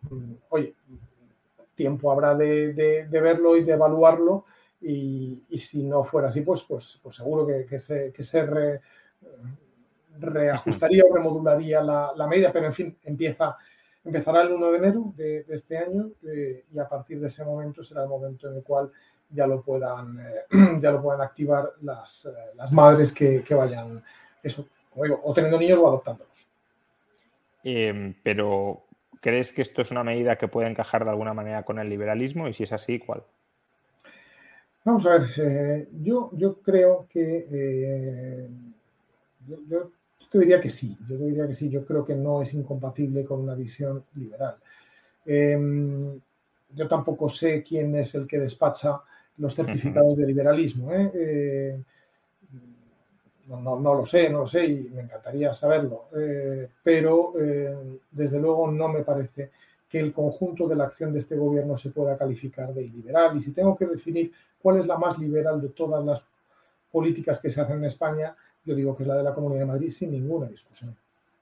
Sí, no, pero yo preguntaba específicamente por esta, ¿no? Porque quizás es una vertiente, desde mi punto de vista al menos, es una vertiente más eh, conservadora, porque el PP también muchas veces dice, somos liberal conservadores, pues esta sería una medida que encaja más con la vertiente conservadora que con la vertiente eh, liberal, eh, aunque bueno, quizás se pueda justificar por externalidades positivas y todo esto, pero, pero me cuesta, me cuesta ver que, que destinar la mitad de la recaudación, mejor dicho, la mitad de la rebaja fiscal de la Comunidad de Madrid a, esto entronque muy bien con el liberalismo. Eh, la rebaja fiscal de 334 millones de euros no significa que vaya a eh, a, bajar la, recaudación en 364 millones de euros y que además van a producir en dos años completamente distintos y que entre medias habrá mucha gente que, mejorará de posición, ganará más, tributará más. ¿no? Pero que si no, hubiese el, si no hubiese la ayuda se podría bajar en 450, es a lo que me refiero. No, no, no. O sea, de hecho, la, decisión de bajar el impuesto a la renta se, se propuso dos años antes. Sí, claro, pero que, en este momento. pero que, si, hay margen financiero, si hay margen financiero para gastar más y, no se gastará más, habría margen financiero para bajar más los impuestos. Mm, vamos a ver, lo que, eh, lo que Isabel de Ayuso ha planteado es eh, una medida que ella cree, el gobierno de la Comunidad de Madrid, del que yo formo parte, creemos eh, que puede ser buena. Eh, que eh, me parece que no es eh, antitética con el liberalismo, me parece que entra dentro de un concepto de un liberalismo dictant, es decir, en el que, en el que no, no, no es, no, no, no, es un certificado de pureza de ninguna de las escuelas y además es que me parece bien, porque los certificados de pureza me dan bastante pereza si tenemos que ser todos randianos o si tenemos que ser todos, no sé, lo que quiera que sea, ¿no? Eh, en ese sentido, me parece que eh, es una medida que, em, puede tener efectos positivos. Vamos a comprobarlo, vamos a verlo. El, arranque inicial, el, coste va a ser de veintitantos millones de euros y bueno, pues vamos a ver cuál es el efecto. Eh, vamos ahora con, con, el acuerdo con Vox. Porque al final los presupuestos eh, salen, como es lógico, porque el PP no tiene mayoría absoluta y por tanto tiene que llegar a acuerdos, salen porque eh, se ha alcanzado este acuerdo con Vox. Eh, Vox en ocasiones, y, además especialmente en la Comunidad de Madrid, como que intentan coger, al menos en el aspecto económico, un perfil liberal, digámoslo así. O al menos dicen simpatizar con ideas liberales y demás. Pero ya, empezando por ahí, me ha sorprendido que, que lo que ha reclamado Vox para dar su voto afirmativo, para prometer dar su voto afirmativo esta semana en los presupuestos, ha sido más gasto. No ha sido. imaginemos un partido que está más escorado hacia el liberalismo que el PP. Pues lo lógico sería que le dijera, oye, en lugar de bajar el IRPF medio punto por tramo, bájalo un 0,75. Em, es así que Vox solo ha pedido, solo ha reclamado eh, subidas de gasto y, otros recortes de gasto, ahora hablaremos, ¿no? Pero básicamente se ha centrado en el capítulo del gasto, no ha tocado el capítulo de impuestos y si es así, explícanos un poco más los detalles de ese acuerdo con, con Vox. Bueno, yo me, tú, tú, me admites y me, me dejas que yo que acabo de firmar un, un acuerdo con Vox hace cuatro días o cinco días, no vaya aquí a decir ni la más mínima crítica ni sobre lo que se ha firmado, ni lo que ha firmado Vox, ni por qué lo ha firmado, ni lo que se ha tratado o, no ha tratado en las negociaciones, porque me parecería una deslealtad, no sé, como, como, como propia de, por te, pregunto, solo, por lo firmado y además en, esa reflexión que he hecho tendría que responder Vox, no tienes que, responder tú porque no eres de Vox, claro. Que si yo no estuviera en la posición que estoy, hablaría con mucha más libertad de la negociación de lo que lo voy a hacer en este. no, este o sea, tampoco te he preguntado por la negociación, ¿eh? sino simplemente por el, por el documento. una cosa, la cuestión de la bajada del impuesto sobre la renta, eh, esa, eh, digamos, esa ya estaba eh, acordada con Vox y, no, no, ha figurado en el pacto presupuestario, pero porque ya era un pacto previo. O sea, no es que, eh, no es que Vox no lo haya ni mirado. ¿no? Y te lo digo yo, que vamos a ver, eh, yo no, no, me considero nada ni cercano a Vox, ni me, ni me gusta Vox, ni estoy pensando en, en, Vox como el futuro que tenga que tener el, el, centro y la derecha español. al revés, me, me, me siento, me siento bastante alejado. ¿no? Pero pero me siento bastante alejado por una cosa, y esa sí que ya es una reflexión de conjunto sobre Vox. Creo eh, que, como era de esperar desde el principio, Vox cada vez más claramente se va decantando como un partido eh, proteccionista, como un partido contrario a la libertad eh, comercial y, por tanto, a la libertad económica, más intervencionista y más partidario de un Estado hiperactivo en lo social.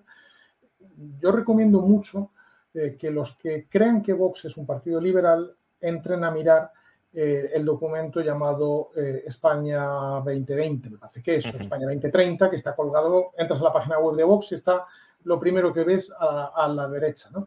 te lo descargas y te lo empiezas a mirar y entonces ahí de liberal no hay nada, no hay nada de nada de nada, ¿no? Ahora, dicho eso, pues yo creo que hemos llegado a un, a un buen acuerdo en, la Comunidad de, de, Madrid, yo me alegro y se lo agradezco a, a Rocío Monasterio y a, Santiago Pascal. Creo que, es un acuerdo positivo mm, porque permite eh, poner en marcha unos, unos, presupuestos y también por algo que, creo que es, que es relevante eh, ya mm, más allá incluso de las, de las cifras eh, y de las magnitudes presupuestarias, que es mm, transmitir a, la, a, la, opinión pública y a los ciudadanos y particularmente a los de Madrid la sensación de que cuando no les llegan más que noticias mm, malas, eh, disgustos, eh, decisiones eh, mal enfocadas por parte del gobierno de la, nación, que de la Comunidad de Madrid llegue algo que te da una cierta certeza, que te da un marco más, más claro, más estable.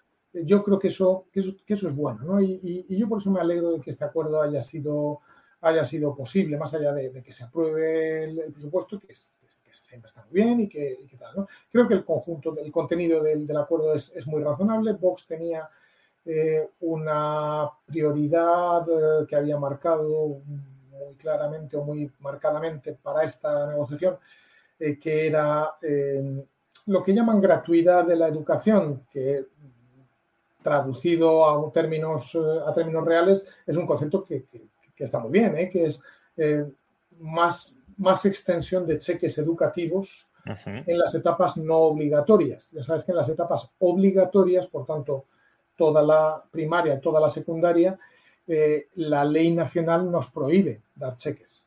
Nos, nos, obliga a hacerlo por la vía del concierto y Madrid tiene concertado todo lo que puede tener concertado. En este momento en Madrid eh, el, 95%, el 96% de los padres llevan a, sus hijos al colegio que eligen como primera opción. Eh, eso, entre otras cosas, es porque hay un, cerca de un 40% eh, de, niños en, colegios, en colegios concertados.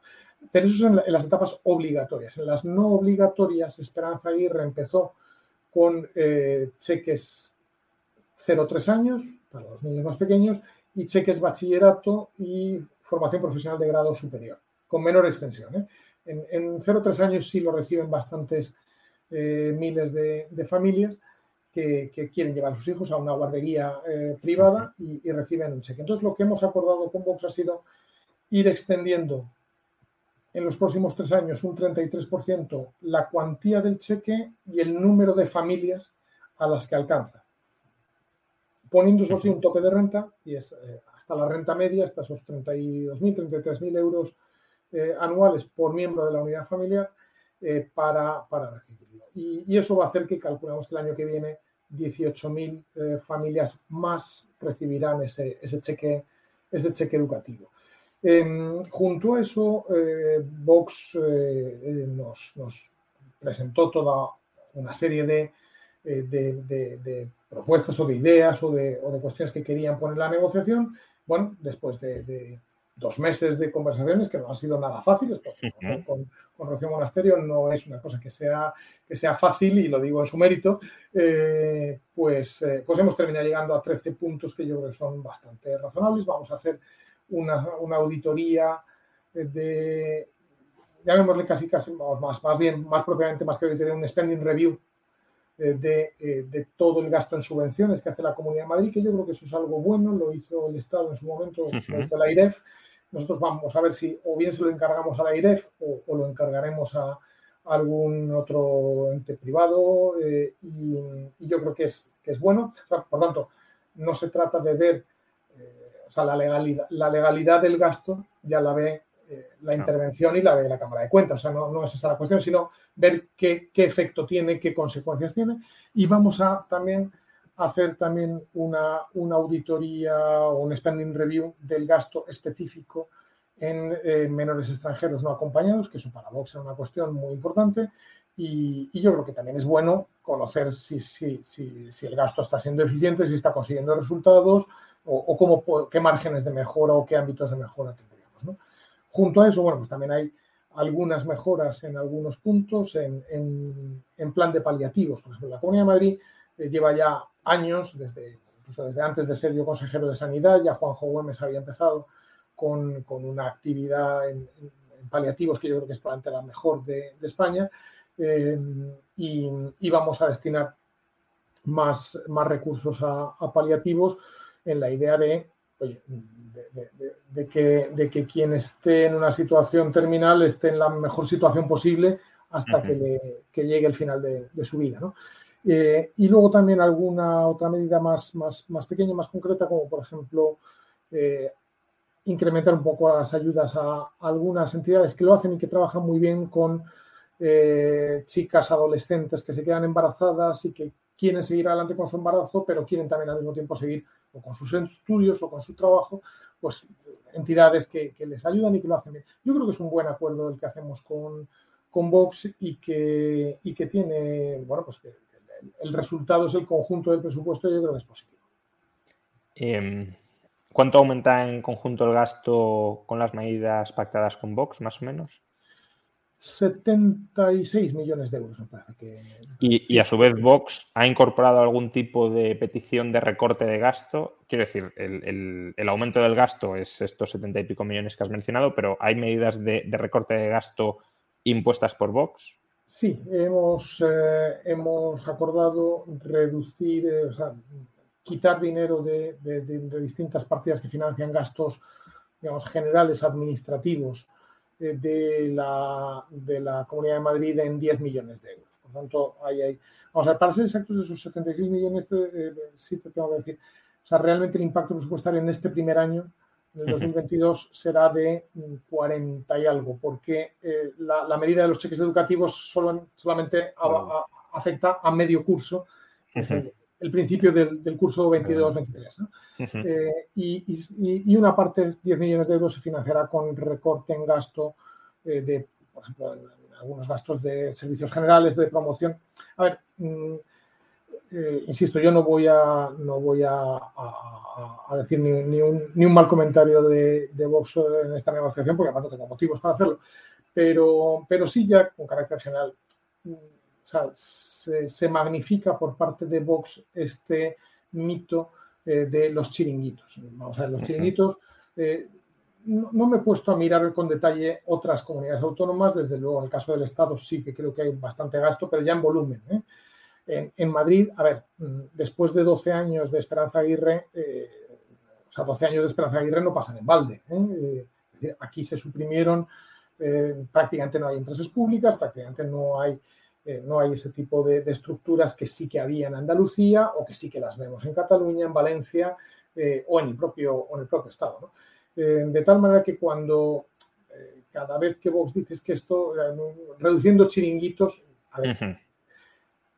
no hay chiringuitos y además eh, lo que son gastos generales tienen un margencito muy chiquitito, muy chiquitito, muy chiquitito. Eh, y, por otra parte se, han hecho ya algunas, algunos pasos en esta dirección mm, relevantes, como por ejemplo, oye, pues Isabel Díaz Ayuso, cuando ya deja de gobernar con Ciudadanos y empieza su, segundo mandato ahora en, en mayo, eh, reduce de 13 a 9 consejerías, lo cual, por cierto, hace que, las cosas yo creo que funcionen mucho mejor así, pero, eh, pero lo que los servicios continúan, claro, ¿no? O sea, los, yo, estoy de acuerdo que si, se trata de bajar el gasto en, en los llamados chiringuitos o gasto político fácilmente disponible, hombre, puede haber margen, eh, desde luego, si se redujera, pues, eh, por ejemplo, el número de, diputados en la Asamblea y demás, pues algo se ahorraría, pero que lo Mollar no está ahí. Lo Mollar está en el resto de la administración. Y, tiende a haber, en el caso de Vox, una, eh, no sé si doble cara o una discrepancia entre el mensaje que se suele lanzar públicamente en campaña de esto lo arreglamos todo recortando el gasto superfluo y lo que luego se traduce en o bien memorias económicas o programas económicos cuantificados de vamos a recortar esto, esto, esto y esto y todo esto totaliza esto, o en las negociaciones ya más de gobierno, como la que se están teniendo en estos momentos, donde de los 700 millones de euros que Vox proclamaba que se podían recortar de la Comunidad de Madrid, al final la cifra ha sido de 10. Y ahí o ha sido porque el PP no ha querido recortar o ha sido porque Vox infló las cifras. Y si es lo segundo, pues no estaría de más, creo yo, que Vox dijera, bueno, pues todo esto es aquello que hemos pedido que se recorte, es gasto superfluo y no se ha recortado. Eh, lo, decías tú. Eh, es decir, yo, yo, creo que en el, en el, nivel nacional sí hay un exceso de gasto que se podría eh, suprimir. en, el, en, muchas comunidades autónomas también. en Madrid muy, poquitos. Siempre, siempre seguro que se puede hacer y lo acabamos de, de hacer ahora en este acuerdo con, con Vox, pero, em, pero a ver, eh, si, lo que quieres es gastar mucho menos, entonces lo que tienes no es que quitar una consejería, sino dejar de hacer algo. ¿eh? Eh, y ese es otro debate, esa es otra, otra, otra discusión que, tendría otras, otras dimensiones en las que no estoy seguro de que Vox quisiera entrar. pero tendrías que dejar de hacer algo, ¿no? Lo que quiera, lo que quiera que fuera. ¿no? Em, porque es ahí efectivamente ¿no? Donde, donde los recursos es, eh, donde el dinero eh, está. ¿no? Entonces, en ese sentido, yo creo que, mm, que sí se ha exagerado durante mucho tiempo por parte de Vox aquí en Madrid.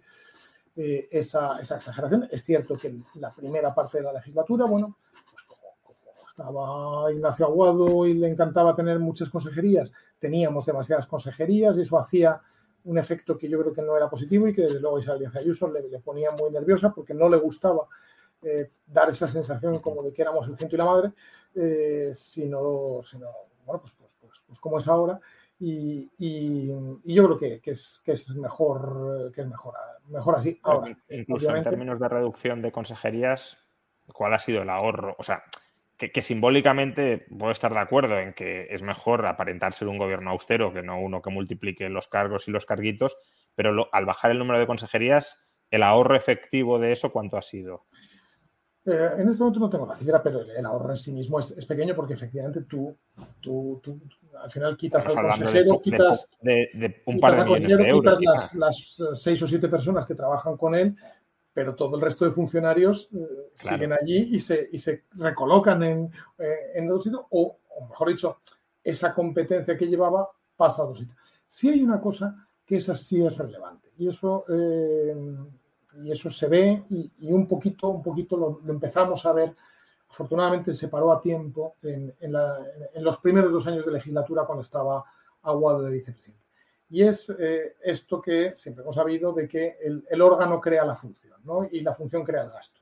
Es decir, yo empezaba a ver y, como mira, como no pude hacer presupuesto en el 2020 y en el 2021, pues, pues no hubo manera de que lo lograran, pero empezaba a notar, vamos, se veía que había eh, consejeros eh, de ciudadanos con una consejería inventada eh, que, que, empezaban a decir, bueno, es que para que mi consejería, no te lo decían así, pero era para que tenga algo que hacer, em, tenemos que tener un programa, porque claro, hemos creado una dirección de no sé cuántos, hemos creado tal dirección, o sea que, que yo creo que sí que es bueno mantener esa actitud de restricción del, digamos, del organigrama de, de, un gobierno, porque, porque sobre todo también es un problema cuando, cuando, cuando lo restringes tanto que es que literalmente no das abasto para, para todas las cosas que tienes que hacer, pero si lo amplías sin necesidad terminas creando cargos que lo siguiente que piensas, bueno, y, y yo cómo hago crecer esto y yo cómo hago más, más gasto. ¿no? Ya te digo que no llegó a pasar en la Comunidad de Madrid,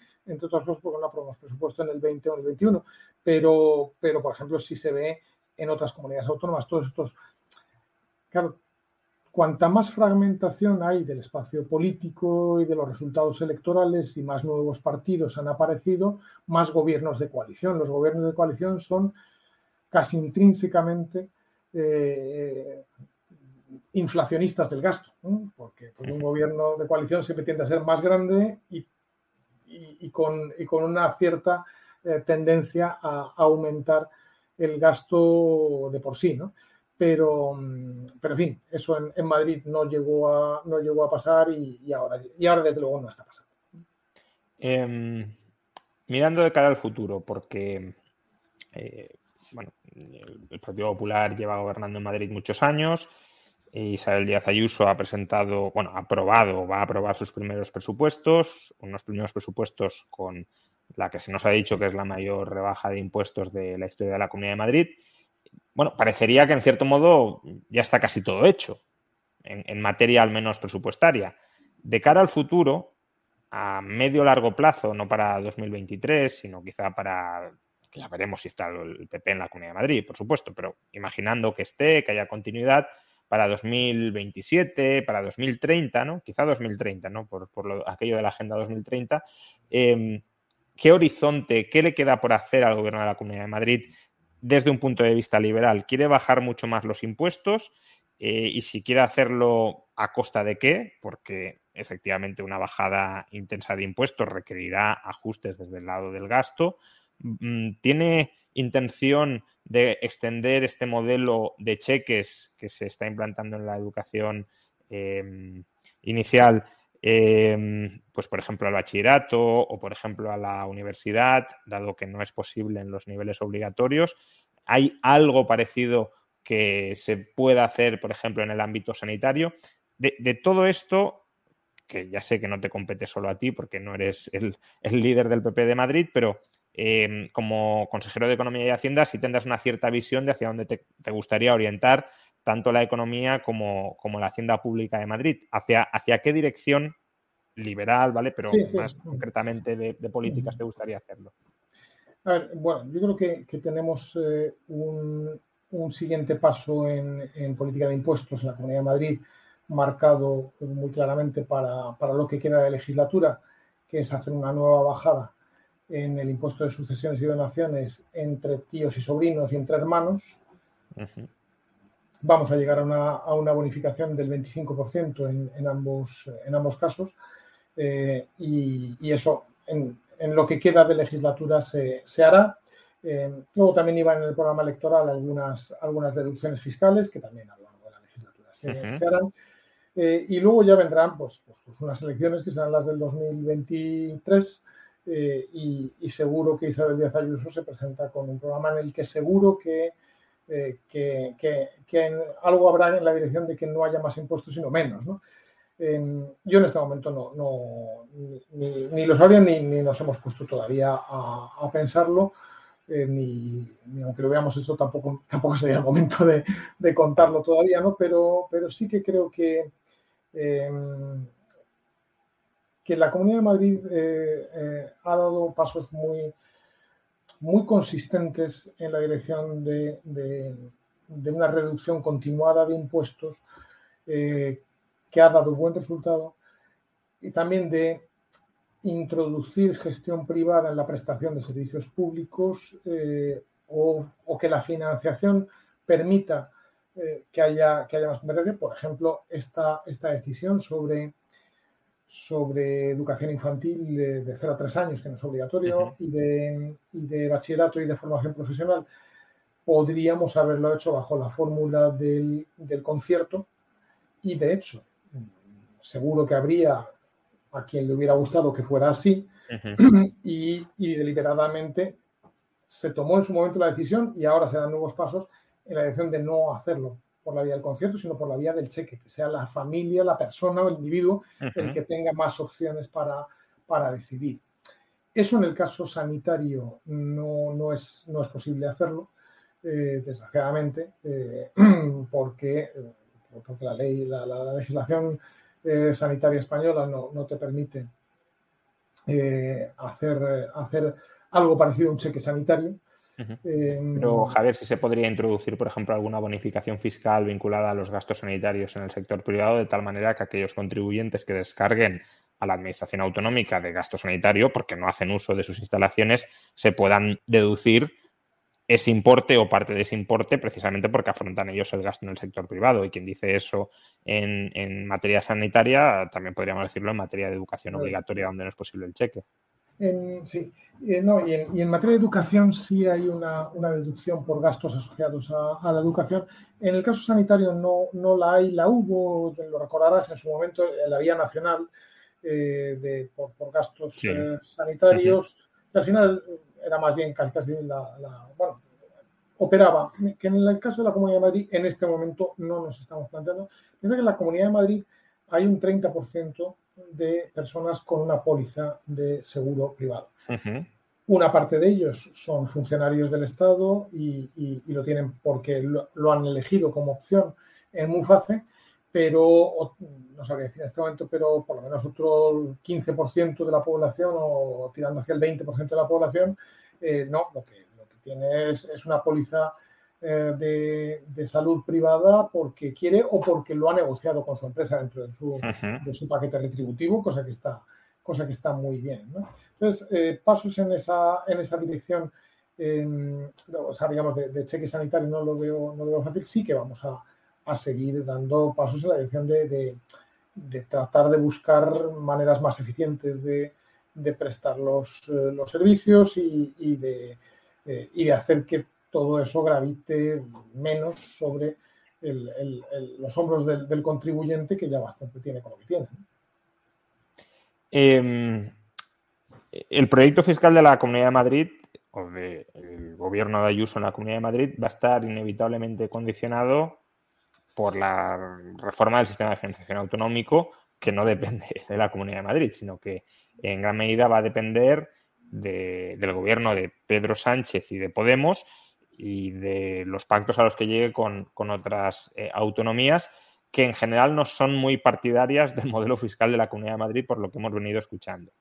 Em, se habla, y, y, yo creo que esto está más que, el pescado en este caso está más que vendido, porque incluso aparece entre los compromisos que el gobierno ha adoptado con Bruselas, se habla de una armonización del, al menos en, tipos mínimos, del impuesto sobre patrimonio, quizá también del impuesto sobre sucesiones.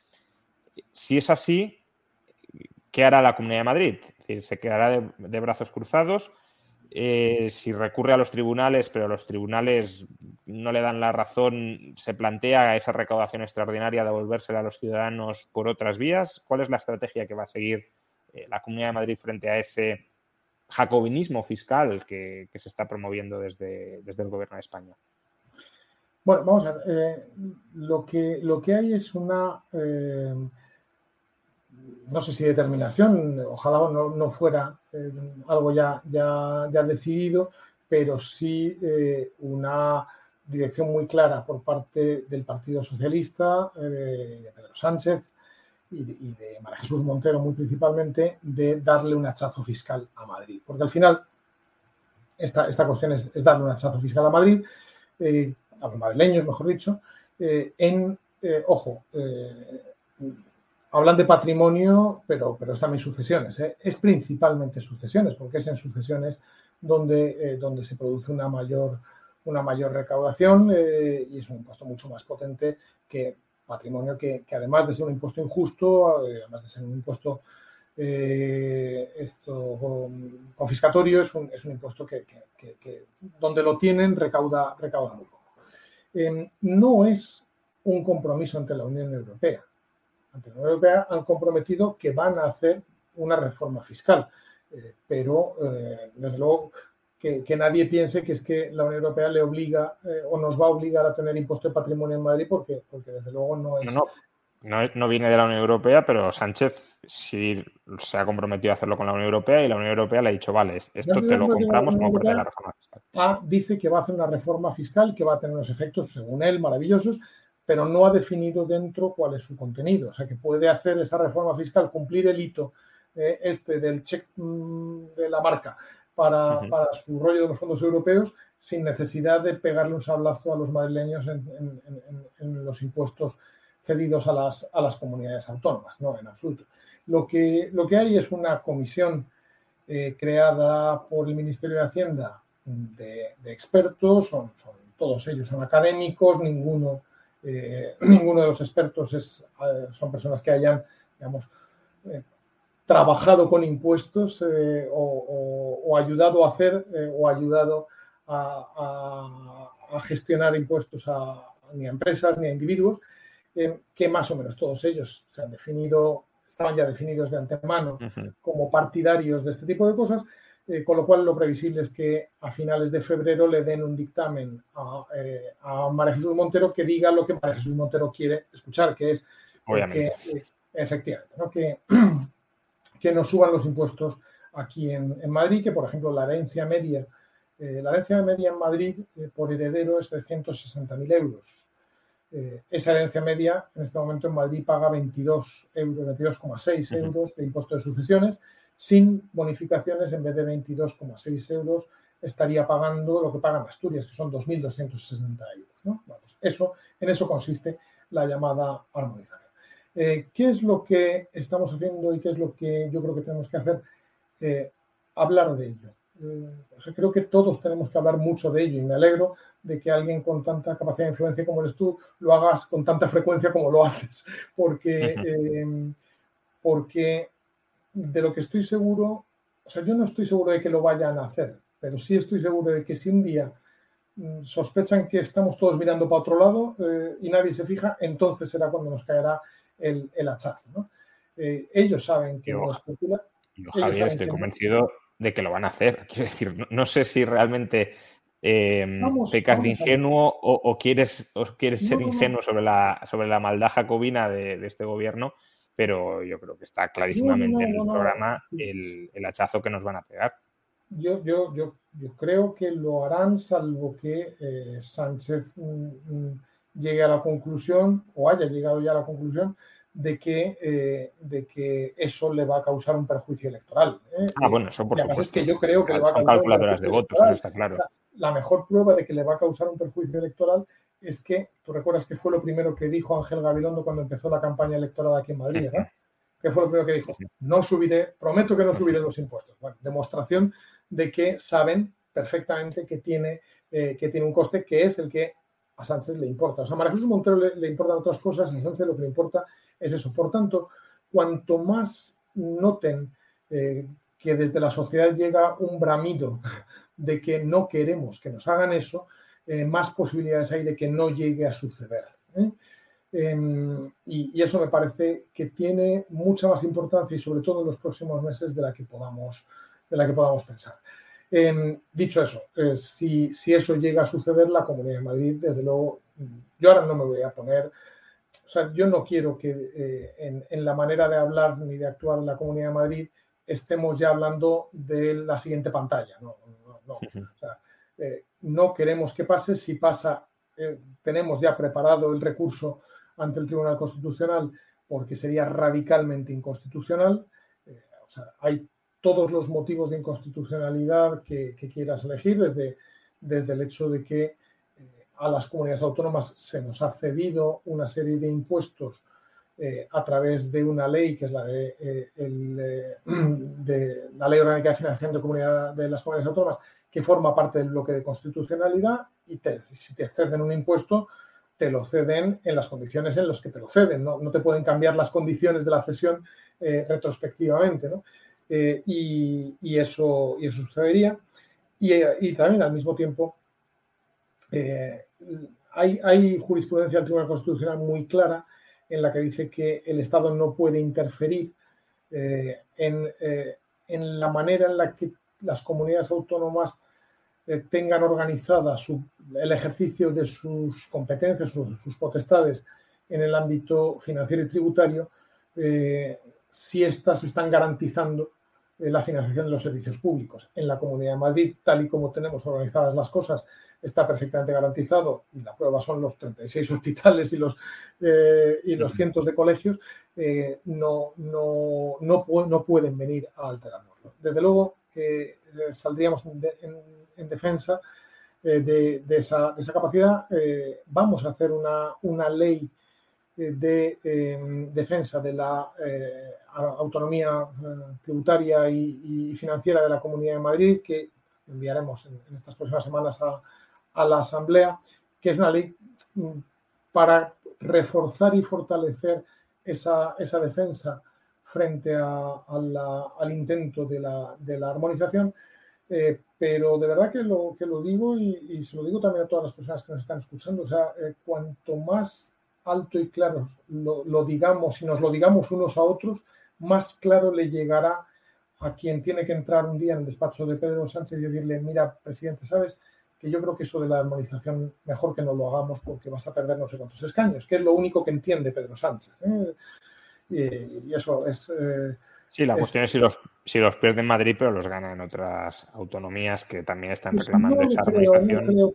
No, lo creo, porque fíjate que hay, hay, alguna encuesta, se publicó una encuesta interesante en, en, en, algún grupo periodístico, en el grupo ENEO, me parece, hace unos meses. El Instituto de Estudios Fiscales también ha hecho alguna encuesta y, es interesante en la que se ve que eh, la gente no quiere eh, subidas de impuesto de, sucesiones eh, y, menos después de lo que pasa es que ahora hay muchos miles de españoles que, desgraciadamente y horriblemente han tenido que liquidar un impuesto de sucesiones porque ha fallecido su padre, su madre o, alguien cercano. Y, la gente es, es, sensible a todo eso en toda España. Y además pensamos también otra cosa que, también eh, la, estamos diciendo y la dice mucho Isabel Díaz Ayuso y, tiene toda la razón. Y es, o sea, eh, si a Madrid nos pegan un hachazo y restablecen el impuesto de patrimonio o, quitan las bonificaciones en el impuesto de sucesiones, eh, nada de lo que se recaude como consecuencia va a beneficiar ni a ir a ningún otro lugar de España. Es decir, ningún valenciano, ningún extremeño, ningún asturiano o, riojano se va a ver beneficiado por, por eso. O sea, en realidad, eh, las únicas 12 mm, o 14 personas que se van a ver beneficiadas van a ser los presidentes socialistas de comunidades autónomas como Valencia o como Baleares eh, y los consejeros de Hacienda del lugar, que van a dejar de tener la presión de la gente que les dice a ver si me bajas el impuesto de sucesiones como en Madrid. Yo recuerdo que todo esto perdona una cosa porque yo creo que es, interesante recordar. Madrid bonifica el impuesto de eh, sucesiones en el 2004 para el 2005, si no me equivoco. Y suprime, bonifica al 100% el impuesto de patrimonio en el 2007. En el 2009 se hace la negociación y la aprobación de un nuevo sistema de financiación y ninguna comunidad autónoma, ni el gobierno de Zapatero en aquel momento, dicen nada sobre eso que está haciendo Madrid. Eh, y ahí va la corresponsabilidad fiscal y la capacidad normativa, tal, tal, tal, tal. Nada, y, pasa el 2009 y el 10 y el 11 y el 12. ¿Cuándo salta este problema? Cuando una señora llamada María Jesús Montero, entonces consejera de Hacienda de la Junta de Andalucía, recibe en la puerta de su, o ve en la puerta de su consejería una manifestación de gente en Sevilla pidiendo que le bajen el impuesto de sucesiones. Y veo otra manifestación igual en Extremadura y en Extremadura bajan el impuesto de sucesiones. ese es el momento en el cual María Jesús Montero dice que es intolerable lo que está haciendo Madrid y que hay que armonizar los impuestos. Entonces, eh, todo esto es una historia para que los socialistas no solamente puedan seguir haciendo política fiscal socialista, cosa que no, me gusta nada que suceda, pero me parece que entra dentro del pluralismo político, sino para que sea imposible hacer otra política distinta, para que no les exijan o no les pidan, eh, o la gente sencillamente no compare los resultados de una política más liberal con el resultado de una política eh, socialista, que es lo que, lo que está sucediendo en este momento. Para ir ya eh, terminando, porque llevamos ya más de hora y media, em, vamos a salir del tema presupuestario, porque desde que ganó las elecciones Isabel Díaz Ayuso y por tanto el PP gobierna en, solitario, tú no solo eres consejero de Hacienda, como sucedía antes, sino también de Economía y Hacienda. Y en la parte de economía hay un, área competencial riquísima, o, más bien que genera mucha pobreza y que podría generar mucha riqueza, que es la parte regulatoria. Eh, ya en campaña, y además tú mismo y también tu, viceconsejero Manuel Llamas, os habéis eh, comprometido en muchísimas ocasiones a desregular, a liberalizar, porque eso incluso puede tener un impacto económico mayor que cualquier rebaja de impuestos que, bueno, no cualquier, pero que las rebajas de impuestos que se están haciendo. Entonces, ¿cómo va esa agenda de desregulación, de liberalización? Em, ya llevamos casi medio año, no medio año, pero bueno, ya llevamos varios meses del nuevo gobierno de Ayuso. ¿Qué, regulaciones se han eliminado o cuáles están proyectadas eh, eliminar en el muy corto plazo? y qué otras se van a suprimir antes de que termine la legislatura para poder dar un impulso económico a esta región, que al final la regulación es coste que recae sobre familias y sobre empresas, coste que no debería recaer sobre ellas, que es como un coste fiscal, que no reporta ningún tipo de ingreso recaudatorio para el Estado y que por tanto lo que hace es eh, generar más pobreza para todos. En, ese campo tan importante, ¿cómo se está trabajando? ¿Cuánto se está trabajando? Bueno, yo creo que, ha habido... Eh, lo, primero que ha habido es eh, algo que, en sí mismo ya es muy relevante y es, y es colocar la cuestión de la regulación en la agenda. Yo creo que eso es algo que había faltado hasta ahora en gobiernos más o menos liberales en España, eh, desde, pues, probablemente desde los decretos ley de liberalización que hizo Aznar nada más llegar en el año 96. Y, había, nos faltaba esa pata ¿eh? a, los liberales en, la acción política con una energía más, más potente, más allá de cosas que se habían hecho. Y, en Madrid se habían hecho cosas muy importantes. En junio próximo se cumplen 10 años de la libertad de horarios comerciales en Madrid. y, y, a los que vivimos en Madrid nos parece lo más natural del mundo, pero todavía hoy, que es domingo por la tarde, hay muchos sitios en España en los que no puedes ir a comprar un cartón de leche porque, está cerrado. ¿no? Entonces, eh, colocar la regulación como lo que es un problema, un problema para la innovación, un problema para, mm, para, eh, para los costes, eh, la estructura de costes de las empresas, eh, un problema para crear nuevas empresas porque la regulación se lo pone tan difícil que no llega el momento en que, en que se creen, que han estudiado muy bien, por ejemplo, la gente de, de Mercatus Center en, en, George Mason University, yo creo que, que era importante y, y, lo, y, lo, hemos hecho y lo estamos haciendo. Este Entonces, pasos eh, siguientes que vamos a dar, yo creo que el, más relevante, o los más relevantes es ley de mercado abierto. Ley de mercado abierto eh, irá a, la Asamblea en, en, uno de estos meses, porque está ya, está ya hecha, estaba ahora en uno de los trámites estos de, audiencia pública. Ley de mercado abierto eh, consiste en aplicar en la Comunidad de Madrid aquella parte de la ley de mercado único que el Tribunal Constitucional no dejó que lo hiciera el, Estado, que eso lo hizo Jaime García Legaz cuando era secretario de Estado de Comercio. Eh, y por tanto significará que en la Comunidad de Madrid podrá operar cualquier persona, cualquier profesional, sin más licencia, ni más autorización, ni más homologación que la que traiga de su comunidad autónoma de origen. Eh, bueno, pues, pues eso mm, que, que suena tan, tan evidente en este momento no es posible y que estoy seguro que será visto al principio como una de esas como fricadas que hace la Comunidad de Madrid, que, luego, que luego ojalá lo veamos extendido por, toda, por toda España. Em, luego, hay se dio un paso muy relevante en, la legislatura corta, pasada, eh, que, que, fue la eliminación de la licencia eh, previa en, bastantes procedimientos urbanísticos y su sustitución por declaración responsable. Eso eh, se hizo en junio del, 2020, eh, si no me equivoco, sí, un poquito más de un año, y todo el mundo que tiene alguna relación con, con el mercado inmobiliario te dice que en este momento en Madrid hay un cierto boom, por ejemplo, de la reforma interior de, edificios y de casas, eh, de, por ejemplo, que, lo que pasaba antes, que era que esa cosa llamada licencia de primera ocupación, que tardaba, condenaba las casas hasta durante nueve meses, diez meses, un año, eh, construidas, terminadas y no vividas, bueno, pues eso ya se acabó en Madrid. Vamos a dar ahora algún paso importante ahí, como por ejemplo la, em, hacer mucho más fáciles eh, los cambios de uso del suelo los cambios de uso del suelo, de uso em, residencial o de oficinas o comercial.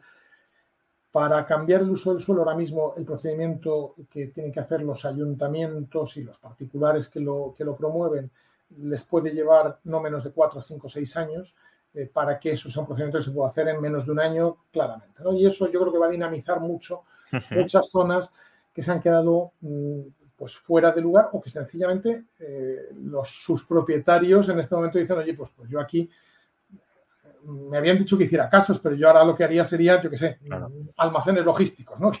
que, seguramente bien, bien vienen en este momento. ¿no? Entonces, eso yo creo que va a dinamizar las cosas y en materia de urbanismo se va a hacer alguna, alguna cosa. También se está estudiando algunas medidas, yo creo que buenas, en, eh, en reducir regulación en el sector de hoteles, la regulación de los hoteles en Madrid está muy anticuada, es de los años 90 y es una regulación pues, pues que se ha quedado muy desfasada eh, y que además se les mete costes eh, sin necesidad y que tienes tan desfasada como una cosa que, tiene hasta su punto de chiste, pero, es, regulación vigente. ¿no? O sea, en Madrid, para tener un hotel de una determinada categoría, tienes que tener, teóricamente, una cabina de teléfono insonorizada en el hall del hotel. Porque cuando se hizo la normativa en los años 90, pues el funcionario que usaba literatura de 5 o 6 años antes, pues pensó que cómo no iba a haber una cabina insonorizada, ¿no? O sea, fíjate tú eh, si eso eh, existe o no. Entonces, eh, esos pasos estamos dando. Y mientras tanto, lo que nos va dando buenos resultados en, en, en, pequeñas decisiones es esta línea abierta contra la hiperregulación que abrimos hace ocho meses o nueve meses, en, en marzo, que es, eh, ¿sabes? O sea, tú, entras en Internet, pones línea abierta contra la hiperregulación y, es una ventana. Ahí hemos tomado mucho de, modelos que han funcionado bien en, Reino Unido o en Canadá. Eh, y es una, ventana a través de la cual cualquiera nos puede contar eh, un, problema regulatorio que tenga que le pueda estar generando o bien costes innecesarios o bien eh, problemas para innovar o hacer las cosas de otra manera, o bien muchas veces lo que hay es eh, una restricción de facto en la entrada en el mercado, pues porque la regulación, quien quiera que la hiciera, inadvertidamente o, no tan inadvertidamente, pero en fin, quedaron las cosas de una manera que no podía entrar nadie, nadie. Entonces, ahí eh, vamos teniendo resultados. Dentro de poco ya haremos una presentación de, balance de primeros meses de, línea abierta pero, pues, por ejemplo, mm, algo, algo bueno, que, uno no, podía sospechar, ¿no? De repente nos escribe el propietario de una de las cadenas de, cafeterías, de pastelerías, cafeterías de Madrid, que tiene muchas tiendas en todo Madrid. Dice, oye, ¿por qué la normativa autonómica prohíbe abrir terrazas antes de las 10 de la mañana? ¿Por qué no puedo abrir terrazas para servir desayunos? es verdad, pues, pues, es verdad, ¿por qué no va a poder abrir terrazas para servir desayunos? ¿no? Y eso lo, vamos a hacer ahora. Y una cosa que, por ejemplo, se ha hecho fue también nos escribió alguien eh, y nos explicó cómo en Madrid, em, para poner eh, placas solares o fotovoltaicas en las azoteas o en los jardines o los espacios entre casas, eh, hacía falta una licencia previa del ayuntamiento. eh, bueno, pues, pues la consejera de, Medio Ambiente y Urbanismo lo, lo, ha estado estudiando y ya está, ya se ha suprimido y desde hace un mes en Madrid basta con una declaración responsable, seguro que va a haber muchas más edificios eh, de oficinas o de, tiendas o de, o de, o de casas que, van a poner placas fotovoltaicas, bueno, pues porque, porque vamos haciendo que la regulación vaya dejando, vaya dejando espacio. Así que en eso eh, todas las diferencias las, las vamos, nos encanta recibirlas. Pero, por ejemplo, en materia de farmacias o en materia de universidades, no estoy pensando el, el anterior gobierno de, Cifuentes, del PP de Cifuentes, trató de impulsar una ley que asfixiaba la iniciativa privada totalmente en materia de, universidades. Afortunadamente, esa ley del PP de Cifuentes no salió adelante, porque habría supuesto la muerte de la universidad privada en Madrid. Eh, pero bueno, la legislación actual tampoco es que sea muy, muy amistosa, muy amigable con, la apertura de nuevos centros. y, después y, después de Castell, eh, o lo que quiere hacer Castell, todavía peor, sí. yo, lo decía el otro día, yo creo que, que, habría que abrir una reflexión en España sobre por qué tenemos racionadas las universidades, o sea, por qué tenemos eh, restringido eh, algo que yo creo que serviría para atraer talento, ¿no? Y si, si, el talento es bueno siempre, pues, pues desde luego atraer talento, o sea, tener más universidades atrae talento porque hay competencia entre ellas, ¿no? Y que haya competencia entre universidades es, bueno. Yo, yo espero que vayamos dando pasos en, toda esa dirección, también en el caso de universidades. Eh, oye, eh, vamos a ver, eh, algunos, y yo no sé si a ti, yo creo que a ti alguna vez te lo, te lo he dicho, yo creo que hay una, una frase de Cánovas del Castillo que a mí me parece que es, que es muy, muy buena y yo me lo, aplico mucho, vamos, ¿no? Que es eh, del Castillo decía eh, que, la política es el arte de hacer en cada ocasión, en cada momento, aquella parte del ideal que las circunstancias hacen posible. Eh, bueno, ahí lo importante es tener un ideal, ¿no? Eh, y este gobierno y Ayuso tiene un ideal liberal, yo lo tengo desde luego, y que, que demos pasos en la dirección correcta. Y, si podemos dar tres pasos, damos tres pasos. Si, si podemos dar diez, damos diez. Eh, lo que no damos es, son pasos en la dirección contraria. Entonces, no habrá una, una, ley de universidades poniendo las cosas más difíciles, ni habrá un endurecimiento de la, de la regulación en muchas cosas, y, y, seguro que iremos dando pasos de mejora eh, de, del marco regulatorio, por tanto, reduciendo regulación en, en muchos sectores. Bueno, pues eh, muchas gracias, Javier. Otros vamos a estar fuera para que no os quedéis quietos y para que eh, empujéis eh, o para empujaros a que deis más pasos de los que a veces se quieren dar o parece que se quieren dar o se pueden dar. Em, pero, por ejemplo, en el caso de las universidades privadas, pues esperemos que, os lancéis a, no hacer lo que quería hacer Cifuentes, que es bloquear el sector, bloquear la apertura de nuevas universidades para consolidar el, el, cártel de las universidades públicas y todas las redes clientelares que, alrededor de ella se generan. Pero bueno, quien dice eso dice también las farmacias, dice muchos aspectos de la legislación urbanística, aunque has avanzado algunas, algunos cambios que, ciertamente creo que van en la buena dirección, como el cambio en, los usos del suelo o acelerar la posibilidad de cambiar los usos del suelo. Pero bueno, que hay mucho por hacer. y, mucho. Y, es muy y esperemos que se den los pasos Mm, si puede ser antes de las elecciones, mejor que después. Muchísimas gracias por lo que, por lo que haces y porque entre lo que haces, eh, entre otras cosas, es ayudar a definir ese ideal eh, hacia el cual van, van los pasos y en la medida que las circunstancias hacen posible en cada momento. Así que te lo, te lo agradezco mucho todo lo que haces, Juan Ramón. Pues muchas gracias, Javier, por aceptar someterte a, a, la entrevista. Eh, ha sido, aparte de los. Todo lo contrario, encantado. ¿eh?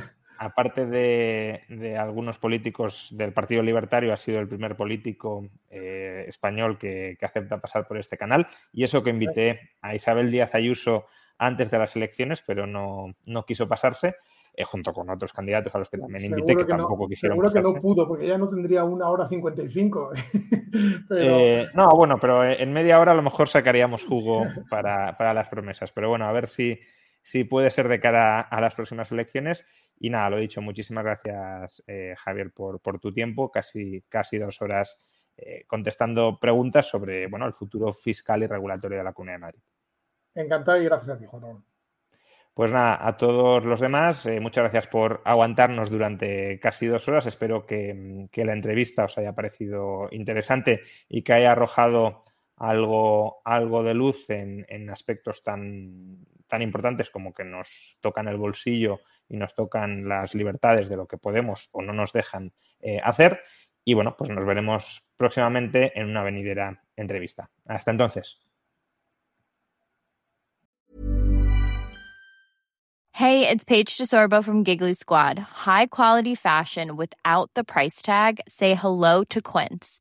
I'm snagging high-end essentials like cozy cashmere sweaters, sleek leather jackets, fine jewelry, and so much more. With Quince being 50 to 80% less than similar brands and they partner with factories that prioritize safe ethical and responsible manufacturing i love that luxury quality within reach. Go to quince.com slash style to get free shipping and 365 day returns on your next order. quince.com slash style